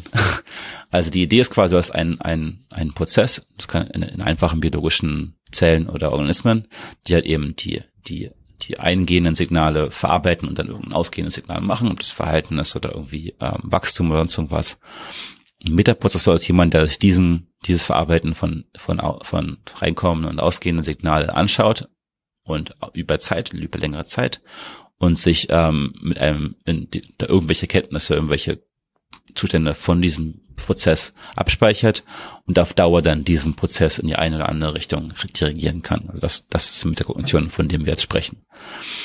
Und dann die Fragestellung war, also für, war zweistellig. Für mich war das, weil ich eben mich in meiner biologischen Forschung mit diesen, mit diesen Lichtsignalen und deren Frequenzen und Regularitäten, welche Auswirkungen das hat auf meine Organismen beschäftige. Ähm, also ich wollte also genau wissen, warum entwickelt sich denn überhaupt so ein System durch eine Evolution wie Volvox, die sich anscheinend da anpassen können, anscheinend da unterscheiden können von verschiedenen Pulsfrequenzen und Pulsmustern. Ähm, das war für mich die eine der die praktikable Frage und die andere Frage war eben noch, ich mir darüber darüber ist, warum hat sich denn überhaupt solch ein System von einem Mutterprozessor und dadurch Mutterkognition überhaupt durchgesetzt? Warum war das relevant? Was hat das, was macht das für einen Vorteil? Und ähm, lange der kurze Sinn, am Ende kommen wir auf, so auf den Schluss, dass wenn wir man, also zum einen kann man sich anschauen, wie wir das in in in der in der in Komputationssimulation, wenn wir versuchen, biologische Systeme zu beschreiben, müssen wir also von, von den einfachsten Beute-Räuber-Schema über bis hin zu, zu ähm, neuronalen Netzwerken, müssen wir eigentlich immer, wenn sich, wenn sich mehr als ein System interagieren, das nennt man Koevolution, ist, wenn sich quasi mehrere Systeme zusammen, mehrere Spezies quasi zusammen ähm, entwickeln, dann ist das fast unmöglich, dieses, dass die Systeme sich auf lange Zeit einpendeln und zwar nicht nur nicht einpendeln in Sache von von krassen Oszillationen, sondern wirklich auf einem guten Gleichgewicht finden. Desto mehr kompliziert, desto mehr interagierendes Thema hat, desto fast desto unmöglicher wird es zu beschreiben, ohne Information des anderen Systems in das eine System einzubauen. Das heißt, ein System muss irgendwo Informationen von dem anderen System mit in seine eigene Entwicklung aktiv verarbeiten das, das ist die Erkenntnis aus der, aus den, aus, aus wirklichen, aus dem mathematischen Feld, wo wir versuchen, dieses Prozess zu beschreiben. Und, da kommt das Chris Fields mit rein, der sich dann auch genau anschaut, was für energetische Kosten bei Informationsverarbeitung dabei entstehen. Und ähm, bei wenn man das auch auf, auf Hamilton, das sind quasi Energieoperator in der Physik, wenn man sich das System auf diese ganz einfachen Ebene ähm, bezeichnet, dann hat es, ist es einfach energieeffizienter, diese Information nicht wegzuschmeißen, sondern zu verarbeiten, obwohl es auch mit Kosten hat. Also kann man es relativ leicht ähm, schon zeigen, dass selbst die einfachsten Systeme ähm, darauf tendieren, diese Informationen von dem anderen System auf, auf längere Zeiten mitzuverarbeiten. Und das macht noch viel mehr. Letzter Punkt, also wir haben besprochen, Koevolution, mehrere Systeme interagieren zusammen. Ähm, und ähm, warum entstehen da jetzt diese, diese Zeitdifferenzen? Da gibt es zwei Kenntnisse. Zum ersten Mal ist unsere Natur, ist die Natur schon von sich, die Umwelt komplett ähm, aufgeteilt in verschiedene Zeitmuster. Das kommt von, von Solaren bis, bis ähm, Mondzyklen, die alle Einfluss darauf haben, die all ein, ein Tag- und Nachtzyklen da, darauf bezogen, die eigentlich immer die Natur in verschiedene temporale, temp temporale Zonen einteilen der, das Gegenbeispiel ist, was den meisten Leuten mehr, vertraut, mehr vertraut ist, ist Darwins Erkenntnis, dass quasi die Geografie, dass die Nischen in der Ressourcenverteilung sehr getrennt sind. Und Darwins Erkenntnis war halt eben, dass sich diese verschiedene Artenvielfalt dadurch entwickelt hat, dass, dass die, die, dass sich die, die einzelnen Spezies äh, besser die Ressourcen aufteilen können, wenn sie sich spezialisieren auf, auf die verschiedenen georäumlichen Aufteilungen. Das ist so ein bisschen, hört sich, hört sich so ein bisschen an wie so eine zirkuläre Argumentation, aber man ist, was ich damit sagen will, ist, dass die Evolution Spezi Spezifizierung befördert hat, weil es räumliche geografische Ressourcenverteilung gab. Und die auszufüllen war das, hat, hat den einen Organismen den Vorteil gegeben. Dasselbe behaupte ich für, für temporäre Zonen. Temporäre, also temporal zeitlich begrenzte Zonen die eben von Natur aufgezogen werden. Ein cooles Beispiel dafür, das habe ich auch im Paper erwähnt, sind diese Sarkadias, diese Art, diese Art Insekten, die eben verschiedene ähm, Wachstumszyklen haben von die, die alle paar Monate oder paar Jahre, quasi haben den großen Schub, wo die Reihe ablegen, alle auf einmal austauschen. Aber diese, das sind, die sind, ich glaube immer, ich habe es gerade vergessen, die genauen Zahlen, aber das sind so sieben oder elf Jahre oder sieben und vier, also die keinen gemeinsamen Nenner haben, um was quasi den ermöglicht, so oder so den Räubern nicht, also das verbietet quasi den Räubern sich daran genau anzupassen mit 100 Prozent. Heißt, indem du dich selbst quasi deine eigenen Zyklen so aufteilst, dass sie nicht, dass du da mehrere Zonen belegst, können eine Räuber nicht zu einem selben, können nicht in allen Zeitpunkten gleichzeitig alle ihre Ressourcen investieren und ja alle auf einmal auf, ähm, aufessen. Und ähm, das ist eigentlich so der, die Haupterkenntnis von diesem Paper für mich jetzt, dass eben mhm. Mit, mit dieser zeitlichen Aufteilung und der Koevolution werden die Systeme, bevor äh, die Systeme in der Evolution ein, einen größeren Vorteil haben und damit sich durchsetzen, die eine, ihre, ein, in ihrer Regulation ihres Verhaltens und ihrer Evolution diese Informationen von ihren anderen Koevolutionssystemen mitarbeiten und sich die zeitlichen Zonen aufteilen und damit zeitliche Muster erkennen müssen. Und das ist quasi so, wie ich mir vorstelle, der, der Baustein, für was ich meinen Volvox-Algen äh, sehe. Mhm. Und ähm, in dem Paper habt ihr ja auch ähm, was mit GAN, also mit General, General Adversarial Networks. Mhm. Ähm, habt ihr das zu sozusagen zur Simulation eingesetzt? Ähm, nee. Oder er könnt ihr sozusagen mit demselben Erklärungsframework auch sozusagen erklären, wie, warum solche Netzwerke, dass solche Netzwerke, dass hier der Diskriminator und der mhm. Generator Informationen jeweils des anderen wahrscheinlich integrieren. Ja, also wir selbst haben Freeze Paper nicht simuliert, aber wir haben uns eben diese verschiedenen Simulationsmodelle angeschaut. Und äh, der Generative Adversarial Network war für mich deswegen so spannend, weil es eine, einen sehr klaren Vorteil gegenüber von der biologischen Perspektive und auch diese Fragestellung, wo Intelligenz herkommt, ähm, gegenüber anderen neuralen Netzwerken hat. Also um das zusammenzufassen, ein, ein Generative Adversarial Network ist dadurch charakterisiert, dass es ein generatives neuronales Netzwerk hat und ein diskriminierendes neuronales Netzwerk. Das Generatives generiert Daten, gefälschte Daten, mit dem Ziel, dass eigentlich, also ich kurz mal das, ich komme darauf mal zurück, aber das Ziel jetzt mal für Anfangspunkt ist das Ziel, sind die Daten so möglich, so ähnlich wie möglich wie die echten Daten zu machen. Der Diskriminator bekommt diese zum Beispiel Bilder. Also wir, haben das Beispiel gebracht, was biologisch relevant war mit den äh, Tarnmustern, ähm, also Camouflage, ähm, Camouflage auf, auf Deutsch, glaube ich. ähm, und zum Beispiel, es, es will, also quasi, wenn jetzt ein Generator versucht, quasi Muster zu machen, die so ähnlich aussehen wie echte Tarnmuster. Und das Diskriminator versucht, die beiden zu unterscheiden. Der bekommt einfach nur die ganzen Bilder zusammengeschmissen, echte und, und falsche, und versucht zu äh, bestimmen, welche echt sind und welche falsch. Das cool dabei ist also normalerweise in solchen neuen Netzwerken trainieren hat man eben hat so hat man ein Netzwerk, das hat eine Cost Function am Ende, was quasi eine, Optimis ist eine Optimisierungsfunktion, die einfach nur sagt, ähm, dieser diese Zustände von dem Netzwerk, diese die Gewichtung die ganzen einzelnen ähm, zusammenhängenden Punkten hat jetzt also einen höheren oder einen niedrigen Erfolg und das ist quasi dann der Cost für die nächste ähm, für die nächste Iteration. Und die beiden Cost Functions zwischen Generator und Diskriminator in diesem Sind aber verschränkt. Das eigentliche Ziel, was ich vorhin gesagt habe, war eigentlich falsch. Das eigentliche Ziel von dem Generator ist nicht, echte Daten zu produzieren. Das Ziel von dem Generator ist, den Diskriminator reinzulegen. Und Diskriminator, das Ziel ist, den Generator äh, auf, die, auf die Stiche zu kommen. Und das cool dabei ist, dass, das, dass die Eigenschaft, die das, das so speziell macht für mich ähm, gegenüber anderen Online-Netzwerken, dass die nicht mit nach und nach mit Daten trainiert werden. Das heißt, der Generator wird nicht, bekommt nicht einfach nur mehr und mehr, mehr, mehr Bilder und sagt ihnen, du bist falsch, du bist richtig, sondern der hat eine, der Diskriminator sagt ihnen, ha, ich habe dich erwischt oder nicht. Das heißt, es, wird, es, ist, es ist nicht supervised, es ist nicht ähm, kontrolliert in der, in der Training und die Trainierung ist, ist dynamischer im Sinne von, du musst dir nicht 10.000 Bilder geben, bevor du was Nützliches hast. Mhm. Das geht, ähm, das ist mehr dynamischer und es gibt da auch Höhepunkte und Tiefpunkte. Und das ist halt so ein bisschen was die, die größte Kritik, die halt eben ähm, Leute, die Menschen an, die Forscher an der generalisierten artifiziellen Intelligenz haben. Was also quasi, wie, wie schaffen wir Intelligenz, wie programmieren wir Intelligenz, ähm, ist ja eben, dass wir, dass wir immer diese, diese die, unsere, unser Modell, unseren Computer mit einem Haufen Datensätzen trainieren und am Ende sind die sehr spezialisiert und da und man braucht eben, und, und so funktionieren wir Menschen überhaupt nicht. Also Menschen können sich ja mit relativ wenigen Daten setzen. Mit zwei, drei Bildern können wir schon Vorhersagen treffen, quasi, und können Muster erkennen. Das, das geht bei diesem Lernen nicht. Und, und wir haben auch normalerweise haben wir keinen Gott, der uns im Normalfall mit uns direkt spricht und sagt, das ist falsch, das ist richtig, sondern wir müssen eben damit arbeiten, was wir von, der Umgebung zurückbekommen. Und das fand ich bei diesem ganz, ganz cool.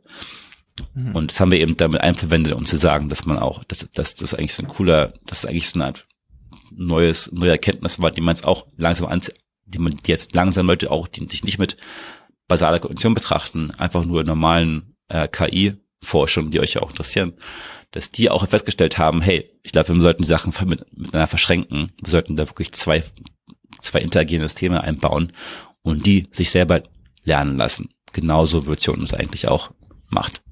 Oder so ist passiert. Mhm.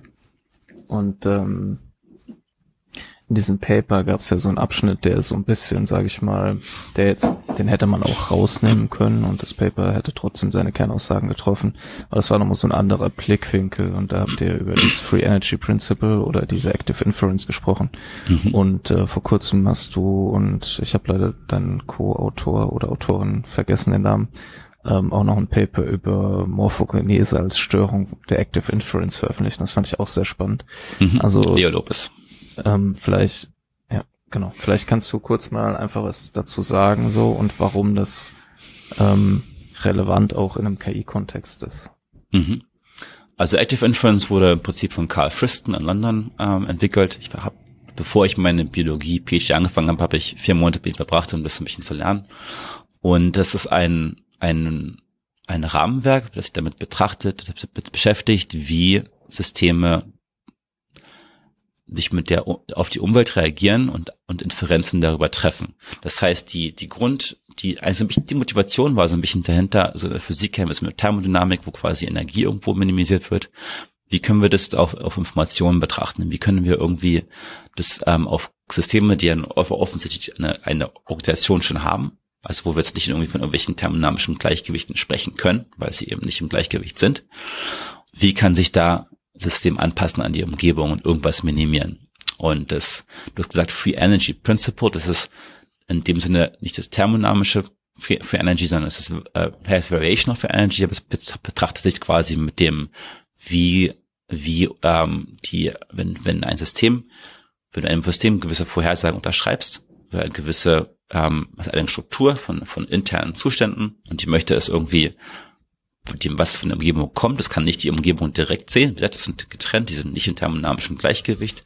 Also es bekommt irgendwelche gemixten quasi Einflüsse, Simulationen. Wie kann das verarbeiten, um dazu sich auf Dauer besser anzupassen? Und dabei diese Variation of Free Energy ist eigentlich nur die, was dabei minimisiert wird, genauso wie in Thermodynamic Free Energy minimisiert wird, wird in der Active Inference Variation of Free Energy minimisiert. Und was das eigentlich ist, ist eine Differenz aus einer Wahrscheinlichkeitsverteilung um was das System erwartet, auf, aufgrund seiner internen Zustände, mit dem, was es eigentlich misst. Also eine, eine Differenz an logarithmischen ähm, Erwartungs-, also Wahrscheinlichkeitsverteilungen. Also kann Und, man so quasi grob sagen, es versucht sozusagen Überraschungen zu minimieren. Genau. Also was daraus ergibt, ist sich am Ende, dass wenn, wenn, wenn sich die äh, Umgebung auf einmal ganz schnell verändert, dann werden diese Erwartungen nicht mehr passen mit den Installationen und dann willst du also diese, diese Überraschung, was ist eigentlich das genau einfach ein anderes Wort für, für diese, für diese, also Unsicherheit auch benannt, ähm, die versucht zu minimieren, wie Variation of Energy eigentlich macht. Und die Differenz kommt quasi daher, dass das, das Core-Prinzip davon ist, dass diese internen, externen Stände, also du deine eigene interne, was du immer bist, und was die, die Umgebung getrennt sind von dem ich das eigentlich nicht erwähne, aber es ist Markov Blanket. das ist quasi dann, das, das war eigentlich der mathematische Kniff, halt eben diese, diese, dies, das interne und das externe, die Umgebung, die selbst ist getrennt, so wie es eben auch bei Zellen ist, aber so wie es auch bei, im Gehirn wirklich ist. Wir sind nicht die Umgebung, wir sind davon getrennt, wir sehen es nur, wir hören es nur. Und diese Zustände von unserem Hören und Sehen, das sind die sensorischen Zustände und was wir damit machen, wo wir unsere Augen hinbewegen, wo wir physikalisch hingehen, das sind die aktiven Zustände. Und das ist das Interaktions- äh, die Region, auf dem diese Inferenz wirklich treffen werden muss. Und das sind eigentlich also eine relativ einfache mathematische Formalismus, quasi diese Zustände zu teilen auf diese Art und ähm, daraus dann einen, einen, eine, einen Prozess zu entwickeln durch dieses Variation of Energy, die Unsicherheit, die, die Differenz an Erwartungen und, und, und Zuständen und aufgenommenen Ständen, das auf die auf Dauer zu minimieren, genau wie das auch in, einem, in anderen Fair Energy Principles gemacht werden würde. Das ist eigentlich so das Core dahinter. Und das haben wir halt eben in unserem Metacognition, weil ich habe hab damit in der Vergangenheit habe ich damit gearbeitet und jetzt auch wieder mit, mit Leo zusammen. Der, der, das war sein, sein Paper, ich habe ein bisschen geholfen mit dem, mit dem Framework, das war hauptsächlich seine, seine Simulation. Ähm, das haben wir in Metacognition auch erwähnt, weil das da schon, wenn man, wenn man sich in diesem Framework betrachtet, dann ist das schon wieder schon fast schon wieder trivial, dass der Kombination sich da, sich da entwickelt, weil du ja automatisch, weil du dann wirklich jetzt explizit Erwartungen aufschreibst über die Umgebung. Und wenn man das einmal zusammenkoppelt in, in Multi-Agent Active Inference, da hast du eigentlich alles, was du brauchst nach unserer Definition von der Metacognition, um das, um, um das in einer Evolution ähm, stärker, stärker sich durchzusetzen. Mhm. Und ähm, das heißt, wenn man jetzt ähm, könnte man im KI-Bereich, wenn man jetzt ins Deep Learning geht, man hat ein neuronales Netzwerk, kann man ja auch sagen, in gewisser Weise, es hat sozusagen eine Trennung von intern und extern. Also mhm. und äh, natürlich stellt sich die Frage, woher nimmt das neuronale Netzwerk die Motivation? Also da hat man das dann vielleicht die äh, Activation Function oder sowas, um die internen Zustände sozusagen an die äh, diese externen Zustände anzupassen, um so dieses äh, quasi die Unsicherheiten zu minimieren. Mhm. Macht es Sinn, das so zu beschreiben? Und was der, was würdest du sagen, ist der Vorteil, wenn man, also was ist der Vorteil von dieser Art, sowas zu erklären? Ja, ist ein gutes Beispiel, also was Lancelot da Costa, der ähm, auch im, im Labor arbeitet, hat erst vor kurzem ein Review geschrieben über, über die neuronalen Netzwerke und Intelligenzprogrammierung in, in Robotern, das, was das da für einen Einfluss auf haben kann. Und der, der größte quasi Verkaufspunkt dabei ist für Active Inference in Künstliche Intelligenz und Robotik, ist genau, was ich vorhin auch bei den ganz so hervorgehoben habe, dass das Lernen Punkt bei Punkt funktioniert. Das heißt, in jedem Punkt generierst du Vorhersagen über, über die, über was deine Umgebung in der Zukunft machen wird und passt, passt darauf deine, deine, deine Aktion, deine, deines Verhalten darauf an. Während normalerweise, wenn du jetzt eine künstliche Intelligenz egal, oder auch einen Roboter normal, auf, auf, auf normalen Neur neuronale Ebene, Neuronalnetzwerkebene trainierst, dann trainierst, gibst du eben tausend verschiedene Inputs und versuchst ihn quasi nach und nach darauf zu trainieren.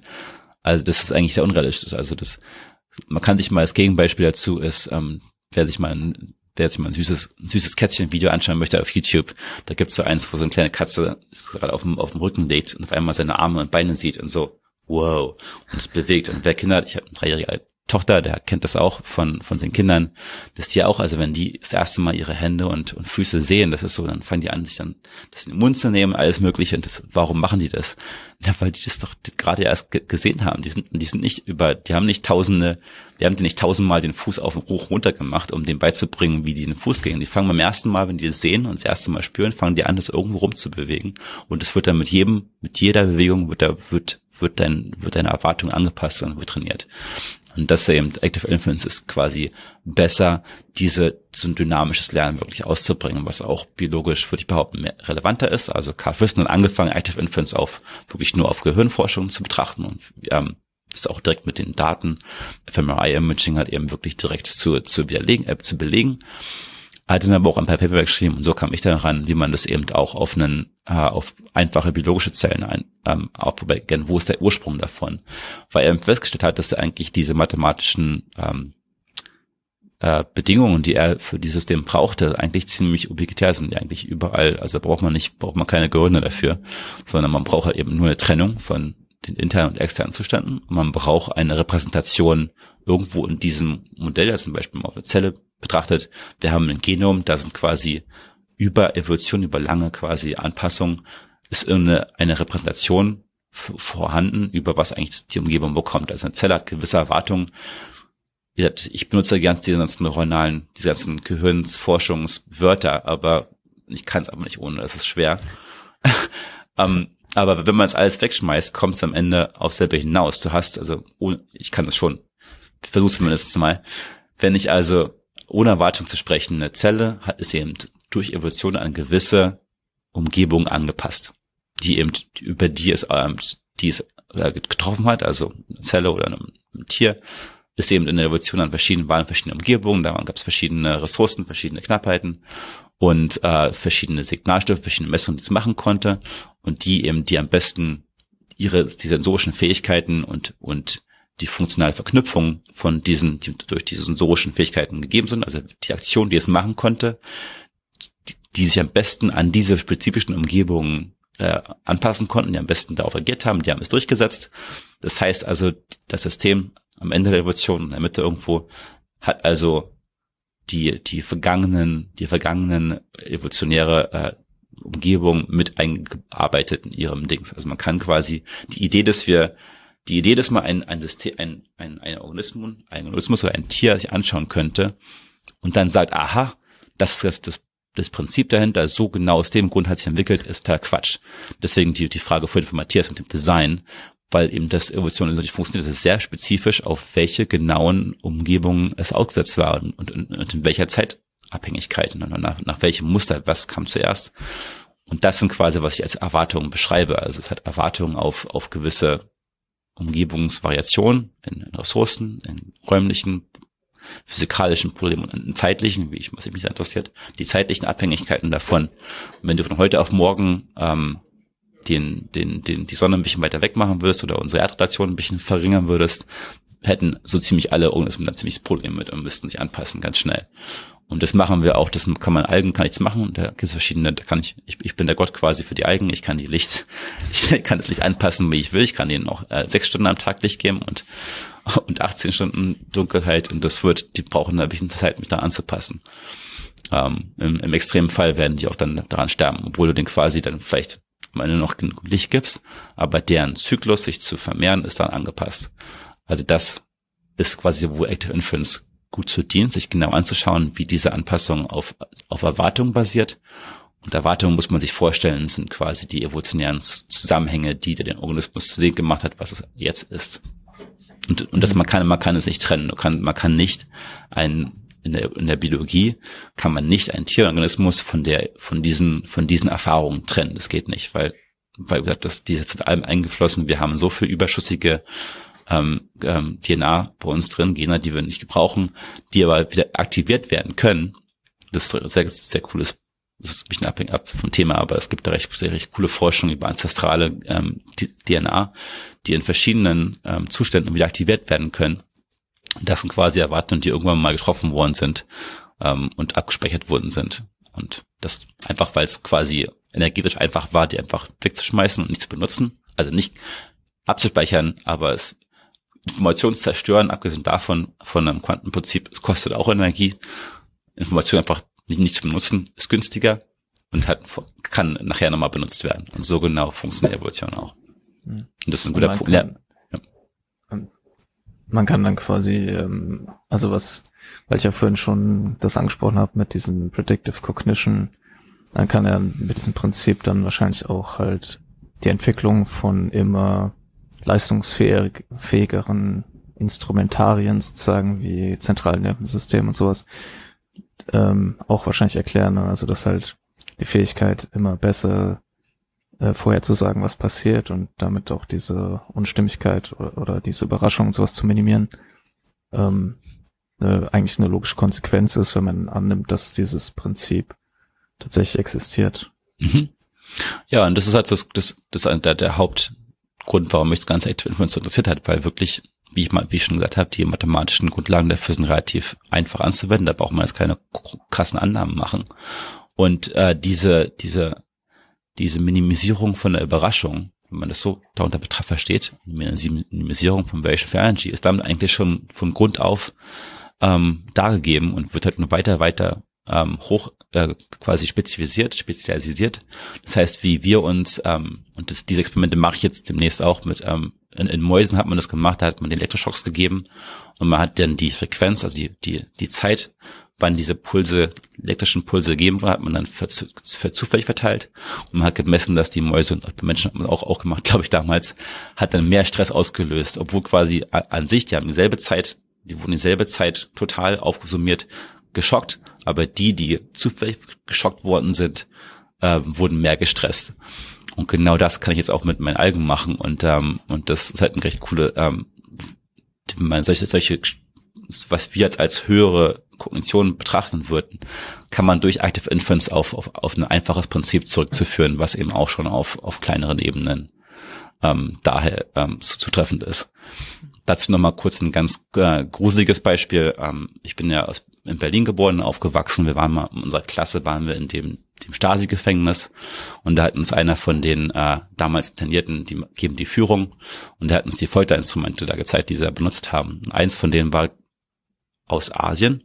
Ich weiß nicht, ob es Japan war, aber ich sagen wir es mal Asien, ich glaube es war Japan.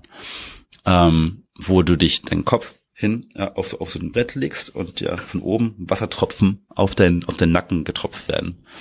Und die, das, der hat es beschrieben, der hat selbst was erlebt und hat kannte Menschen, die das selbst erlebt haben.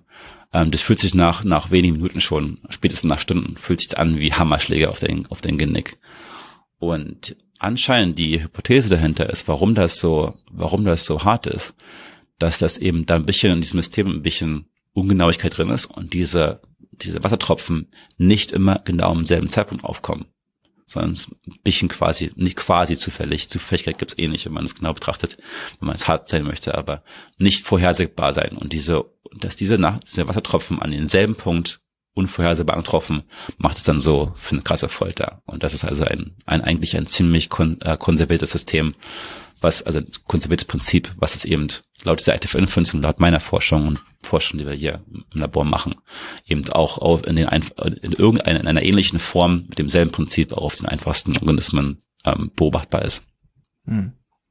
Und die große Frage ist doch jetzt wahrscheinlich, ähm, warum das vorherrscht, dieses Prinzip, oder? Also wenn man davon ausgeht, dass es, also ist ja auch wieder eine wissenschaftstheoretische Frage, aber ähm, bei einem Lebewesen, also wir haben ja vorhin von diesen Stances gesprochen, von Daniel mhm. Dennett, und es gibt einen Philosophen, dessen Namen ich leider gerade vergessen habe, der hat ähm, über den Teleological Stance geschrieben.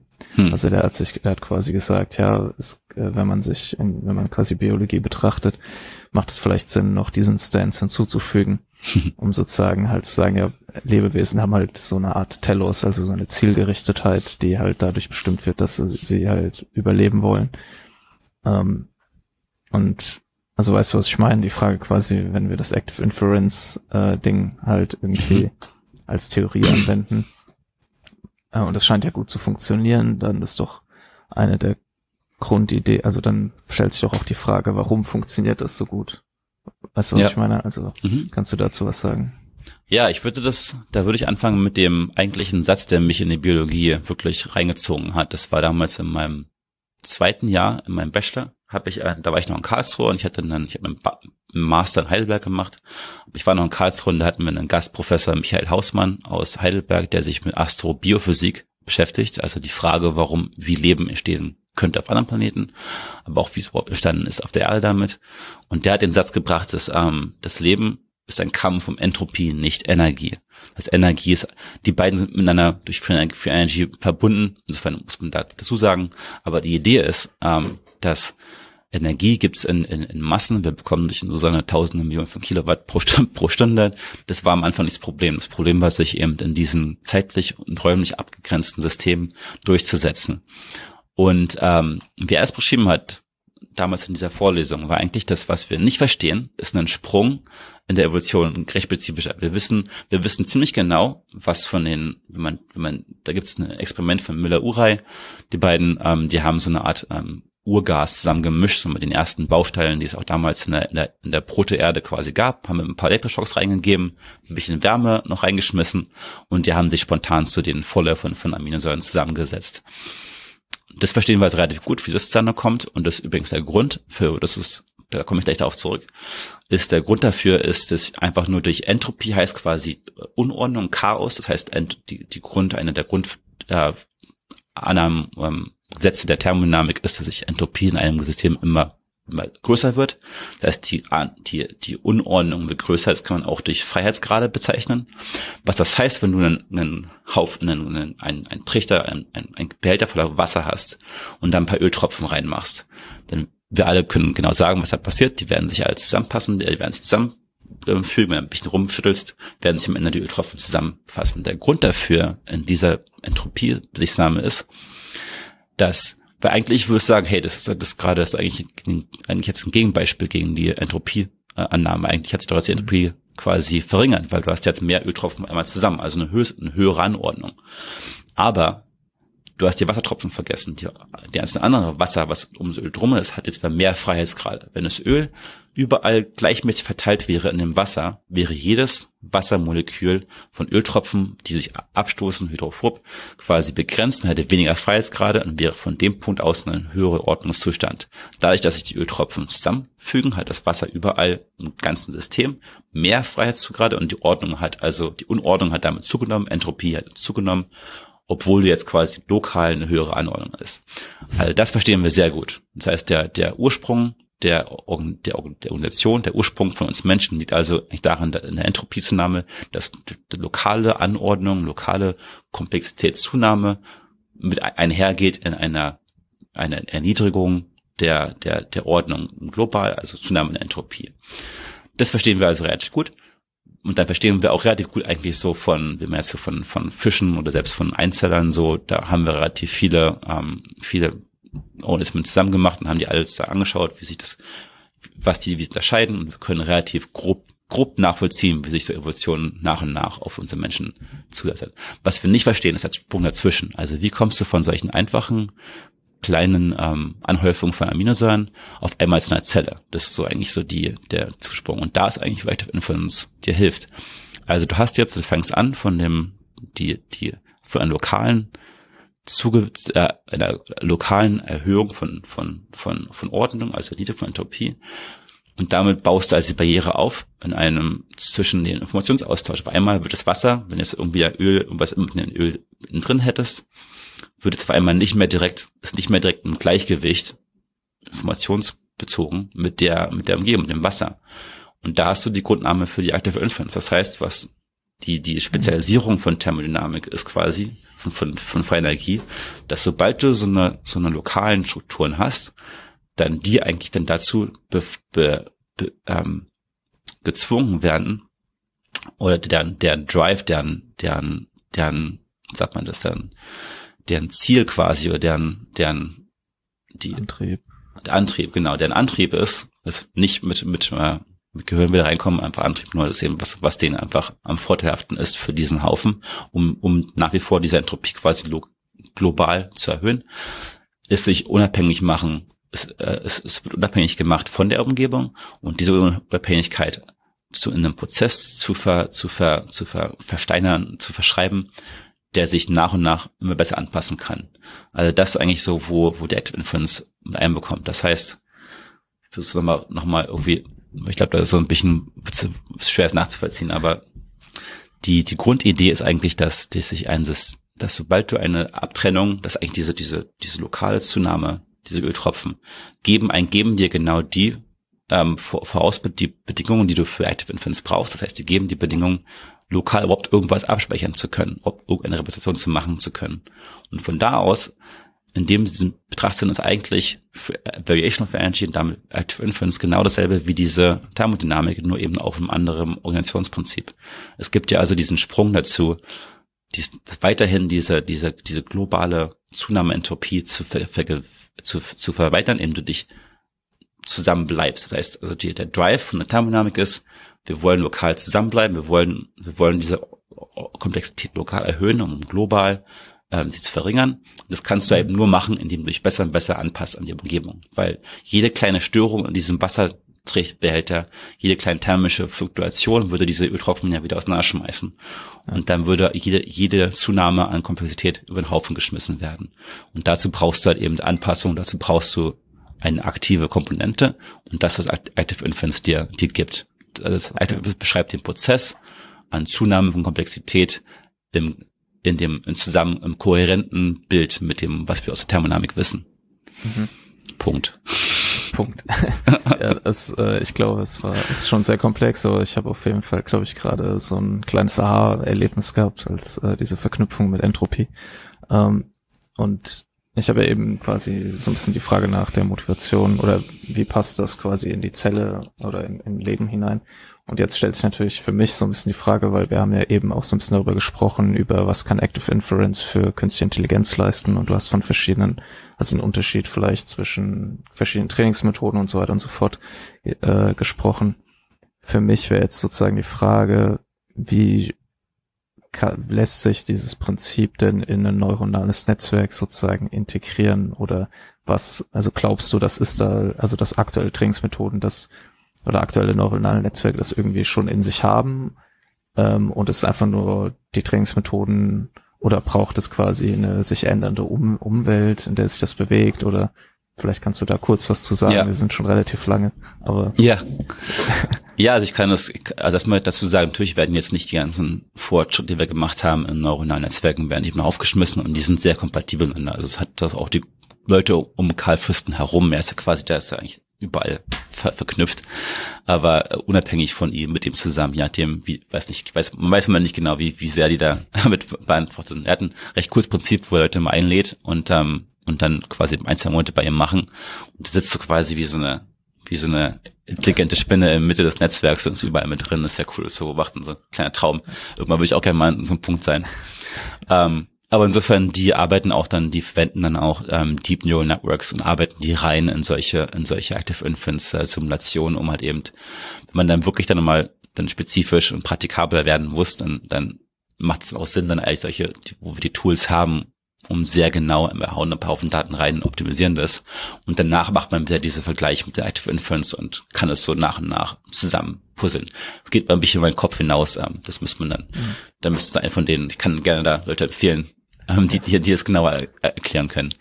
Aber also ähm, man könnte quasi sagen, dass, also was ich jetzt sozusagen mitgenommen habe, ist, dass basale Kognition irgendwie so ein übergeordnetes Prinzip ist, das äh, sehr gut erklärt, wie Kognition auch in der Evolution sich hin zum zentralen Nervensystem Gehirn entwickelt hat.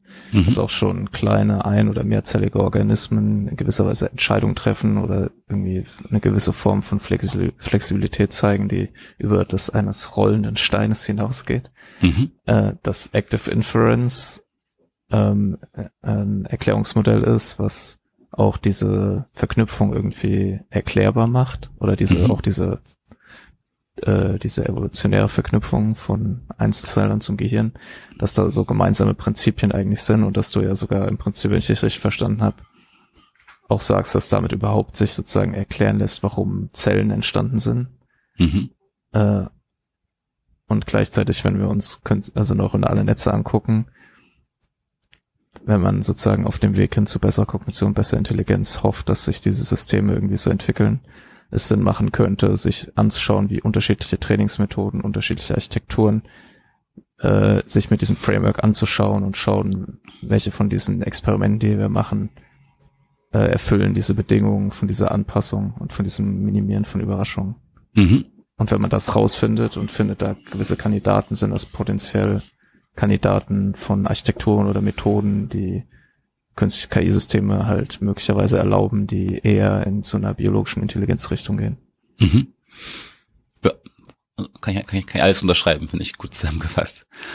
Vielleicht noch ein, eine coole Nebenwirkung dazu, die vielleicht euch auch interessieren würde, ist, ähm, wir haben jetzt eigentlich so über general, generalisierte artifizielle Intelligenz gesprochen und so, warum ich hier bin, so warum als Biologen, dass man dafür von lernen kann was wir nicht uns die Frage gestellt haben, ob das überhaupt Sinn macht, ob man das überhaupt möchte. Weil der, der große Vorteil natürlich vom Computern, das ist übrigens eine Frage, die ich mir seit meiner, seit der acht, das erste Mal, als ich das erste Mal in meinem Leben einen, äh, einen Taschenrechner in der Hand gehabt hatte, also muss ich irgendwie, was ich 14 Jahre, 12 Jahre gewesen sein, habe ich mich seitdem, und die Frage habe ich immer nicht so genau, ich glaube, langsam kann ich es beantworten, habe die Frage gestellt, warum kann das sein, dass, mir wird immer erzählt, dass wir Menschen sind so schlau und wir haben so ein krasses ähm, Verhältnis, warum kann dieses Scheißteil, was ja kaum, was, was vielleicht wirklich eine Mini-Solarzelle beziehen ist, also das primitivste Ding, was je in meinen Händen gehalten hat, mein Computer. Warum kann das äh, sechsstellige Zahlen berechnen und ich nicht? Und das ist so eine Frage, so, und da ist eben die Antwort, die ich mir jetzt langsam so da auf, auf, mein, auf meine Teenagerzeit ähm, zurückgeben würde, ist, dass eben unsere aufgrund von unserer chaotischen Umgebung haben wir uns so entwickelt, dass wir eben andauernd unsere Erwartungen anpassen können und sehr flexibel sind.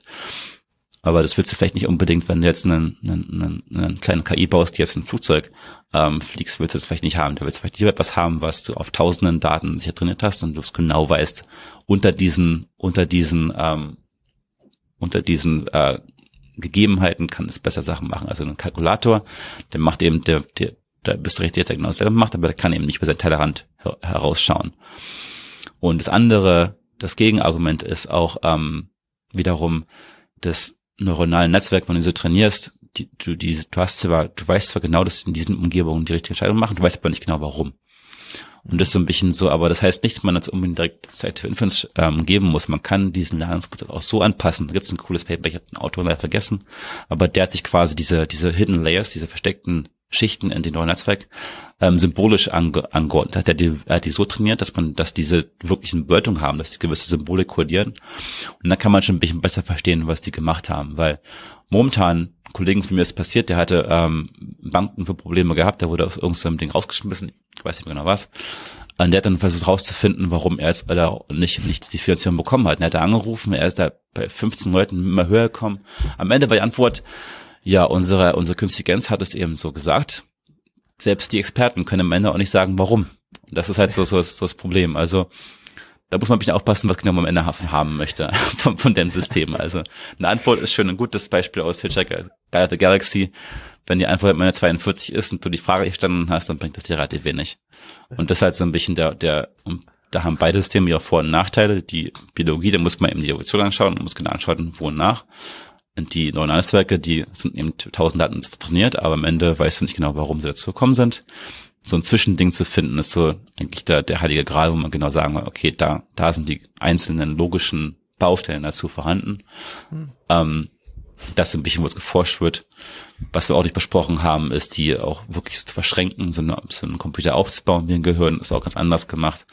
Aber das sind so alles Fragen, wo man sich genau, das geht um meinen Kopf hinaus, aber man muss sich genau angucken, was, welche Antworten möchte man beantworten und welche Fragen, Fragen äh, kann man damit stellen und was für eine äh, Präzision möchte man erreichen. Und das ist eben nicht so einfach, dass man sagen kann, Computer sind besser und schlechter als Menschen. Wir sind diesen besser eben um, um diese, diese als Taschenrechner, aber mhm. als, als sozialen, sozialen Agenten haben wir eben aufgrund unserer evolutionär über Beta Cognition, um Selbstverhörung zu betreiben, gebrachten äh, Fähigkeiten sind wir da, dazu besser vorbereitet und flexibler. Aber das kann man auch wieder alles brechen.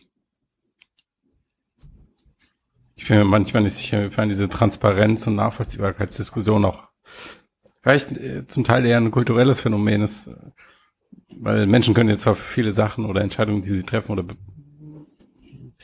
können dir vielleicht Begründungen geben, aber ob das dann wirklich ja. der Grund ist, also, ja. ja, das ist dann nochmal eine andere Frage. Also du kannst ja auch nicht ins Gehirn, ja. also dein Gehirn ist ja im Prinzip auch schon wieder bei den getrennten Balken ähm, bei Volks. Genau, dann, wollte gerade sagen, das hatten wir vorhin angesprochen, ja. Ja, genau. Und dann frage ich mich, inwiefern du diesem System nicht zumindest eine Art von Reasoning bei oder eine, dass ja. auch Begründungen generieren können, wenn du nachfragst. Ähm, so ist es. Vielleicht müssen wir auch ganz viele Spezialistensysteme ja. entwickeln, die wir dann zusammenschließen. Ganz ja. viele Taschenrechner. das wäre es mal. Wäre ein cooles Projekt für, für meine Tochter, wenn sie ein bisschen älter ist. Ich 50, 100 Taschenrechner und soll daraus einen Computer bauen und die zusammenschränken. Coole Idee. Ja, das genau richtig sagt, also die, die, genau wie du meintest, die eigentlichen, was wir als Gründe so angeben, wenn man, wenn man der, der, den aktuellen Stand der neuronalen Wissenschaft glauben kann, der Neurowissenschaft, ähm, sind unsere Begründungen alle Quatsch und kommen eigentlich alle schon nachdem, nachdem das mit Gehirn passiert ist. Ähm, das finden manche jetzt vielleicht irgendwo äh, so erniedrig, erniedrigend offensiv. Ich finde es eigentlich, nachdem ich das Buch gelesen habe, eigentlich befreien, weil das heißt, dass wir doch viel flexibler sind, als wir eigentlich dachten. Und das macht ja, ich meine, diese, diese Begründung zu finden, ist halt eben nur, dass ist unser Bewusstsein auf der Ebene bewegen wir uns. Ob das jetzt ja da am Ende mechanistisch wirklich so zu geben hat, ist dann in dem Punkt eigentlich relativ irrelevant. Was wichtig ist, dass wir auf, wenn wir uns auf diese Ebene befassen, können wir unser, können wir unser Verhalten verändern. Wir können, wir können viel flexibler sein, als wir dachten. Psychologie und Psychotherapie ähm, ist nochmal nachgewiesen, hat, hat äh, Vergleichs, also bessere Erfolgsquoten als, als ohne auf jeden Fall. Und der einzige Grund, warum das hat, ist eben, weil es sich auf dieser Ebene von Begründung bewegt und das Bewusstsein irgendwo hinlenkt. Und da kann man ähm, recht viel machen mit sich selbst und ähm, auch in der Forschung. Aber natürlich ist trotzdem, das kann man noch besser machen, wenn man genau versteht, was dahinter dem Schirm passiert. Aber das, das, das, das, um das mal abzuschließen, das Ganze äh, an und für sich ähm, zerstört nicht den freien Willen als Konstrukt, den wir als Menschen brauchen. Ähm, ich persönlich würde sagen, äh, ich, äh, genau, wenn man es auf die molekulare, physikalische Ebene bewegt, gibt es keinen freien Willen. Das heißt, es würde heißen, dass man irgendwo da reinwürfelt und, äh, und Wunder einbaut. Aber auf den Ebene, auf der Ebene, auf der wir uns bewegen, gibt es, gibt es diesen freien Willen, weil funktional auf dem, so wie wir Informationen verarbeiten, ähm, und Erwartungen stellen, so wie auch im Active Influence Prinzip, ist es da, ist es funktional, macht es Sinn, so wie bei Dana Dennett, diese Attentional Stand Center zu schauen. Und die gibt uns Vorhersagungskraft und die erlaubt es uns, ähm, Forschung und auch ähm, interpersonelle Aktivitäten aus äh, wirklich herzustellen. Insofern würde ich das Ganze jetzt nicht, wenn man sich das als, als Laie sich so anschaut und dann nicht sofort alle Sachen hinschmeißen und sagen, was, was soll ich jetzt hier machen, gibt dir keinen freien Willen. Das wird dir, damit wirst du keinen Erfolg haben im Leben und auch nicht glücklich sein. Und das gibt es auch keinen wirklichen Grund dazu. Eine sehr lange Erklärung dafür, dass du uns genau. gekommen bist. Gut, ähm, ja, vielleicht zum Abschluss nochmal, äh, wenn jetzt jemand hier zuhören sagt, okay, was der Franz erzählt hat, finde ich alles mega spannend, ich möchte sowas auch machen. Ähm, wo kann diese Person denn mehr erfahren über dich und deine ähm, Man kann, ich, also das, die ersten, die, die, die erste Empfehlung, die ich Leuten geben würde, ist einfach Leute anzuschreiben. Ähm, genauso wie Max es auch gemacht hat. Ähm, hat es auch nicht durch meinen Boss und durch meinen, durch meinen nicht existierenden Sekretär, Presse und Paparat gegangen. Wissenschaftler sind im Allgemeinen äh, in der großen Mehrheit sehr bereit, über Sachen zu reden und freuen sich eigentlich über jedes Interesse. Und ähm, die, die Paper, wir schreiben unsere Publikationen natürlich immer mehr mit dem Fach am Personal im Hintergrund, aber eigentlich ist der Anspruch bei guten Wissenschaftlern da, dass man es auch zumindest ein paar Sachen von wegnehmen kann. Und wenn nicht, einfach anschreiben. Und das bekommen wir auch öfter. Mein, mein, mein Chef, Mike Levin, ist jemand, der, der zum Beispiel weniger jetzt so noch große Konferenzen und so äh, Vorträge macht, aber was er immer macht, wenn ihn irgendwelche Ständen ihn anschreiben, auch Highschool-Ständen, also Abiturschüler und sowas, ist er immer dabei, weil er eben, das macht ihm Spaß und der ist auch eben äh, der Meinung, dass es eben den, das, klar, die, wir sagen immer so pauschal, die Kinder sind die Zukunft, natürlich macht Sinn, die von Anfang an damit, äh, sich damit zu beschäftigen und mit den Leuten auf, auf einzugehen. Und ähm, also einfach, man kann sich Publikation anschauen, man kann so ein bisschen auf den Webseiten des Labors, kann man so ein bisschen eine, grobe Einstellung finden, was das Labor macht, ähm, aber uns dann einfach Leute anschreiben. Und ähm, wenn es ein bisschen darüber hinausgeht auf meine Arbeit, also von meiner Arbeit weg, eben gibt's da ganz, gibt's da coole Bücher auch, die man sich eben, wir haben es mit denen gesprochen, die sind wirklich äh, sehr zugänglich von der philosophischen Seite zu Leuten, die es nicht, nicht befasst haben.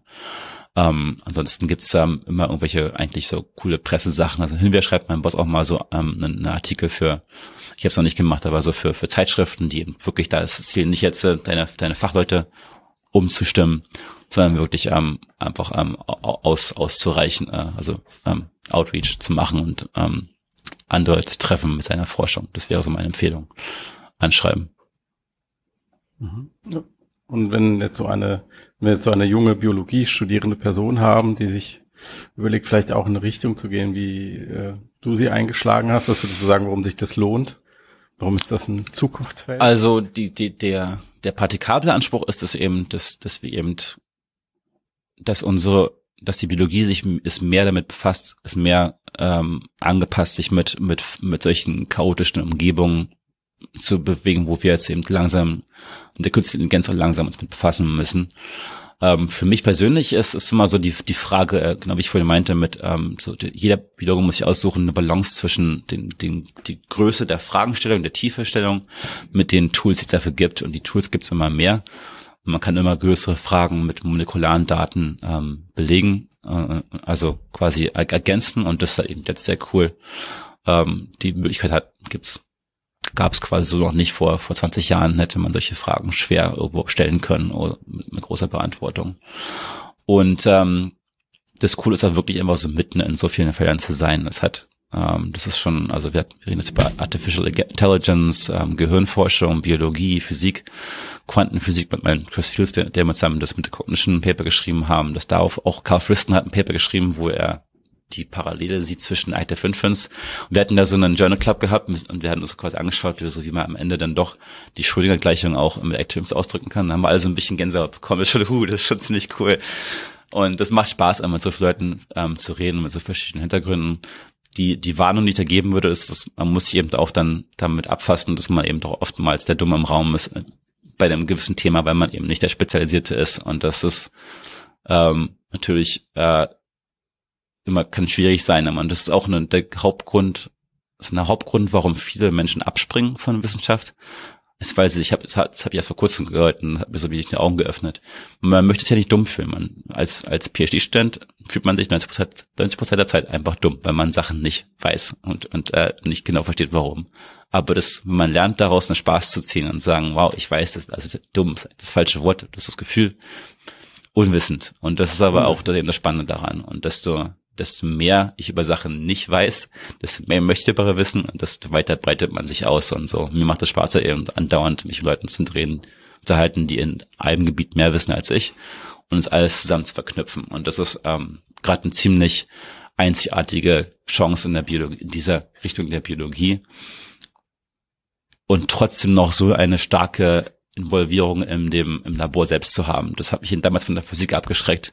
Ich wollte eigentlich äh, Kernphysiker oder Astrophysiker werden es sind immer noch Teilchenphysiker, es sind immer noch sehr coole Sachen, ich will das keinen niederreden, es sind sehr coole, ähm, was im CERN passiert, ist immer, immer wieder spannend mitzulesen. Mein Problem war halt eben, dass da bist du eben einer von 20.000 Leuten, die sich an, an, an der Welt die Datenanalyse teilen und du die selbst die nicht so wirklich die Fragen stellen und antworten kannst, die du möchtest. Also die, das individuelle Potenzial, sowohl das individuelle Potenzial in dieser Biophysik, Bioformation ähm, Richtung ist hoch, als auch die Verschränkungen zwischen Leuten, weil eben so viele Leute zusammenarbeiten.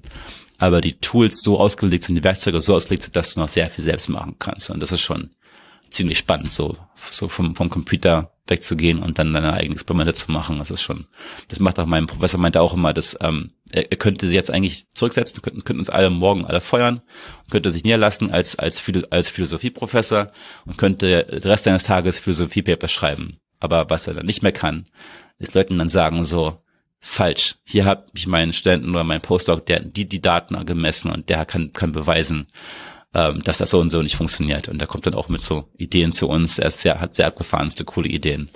Wenn man sich da einen coolen Professor sucht, ähm, hat es eigentlich die ist die auf Englisch äh, die Welt dein, deine Auster. Wie heißt der Spruch auf Deutsch? die die Welt ist voll Möglichkeiten. Ja, genau. Gut, äh, Franz, ich sag's mal so, ich glaube, der Raum, in dem du dich dumm ist erst betreten. Also in diesem Sinne bin ich das tröstet. Ähm, ich danke dir sehr für dieses Gespräch. Ähm, ich glaube, da steckt sehr viel drin. Das kann man auch mehrmals hören und wahrscheinlich immer noch was mitnehmen. Ähm, danke ja, euch, ja, hat mir sehr Spaß gemacht. Dank. Ja, aber super. Also auch wie viele Felder wir angeschnitten haben und so. sehr bereichernd. Und ja, danke und vielleicht irgendwann, wenn du die Spinne bist, dann äh, sehen wir uns bestimmt noch. gerne, gerne. okay. Dann, äh, ja, danke fürs Zuhören, Zuschauen und ciao. Ciao.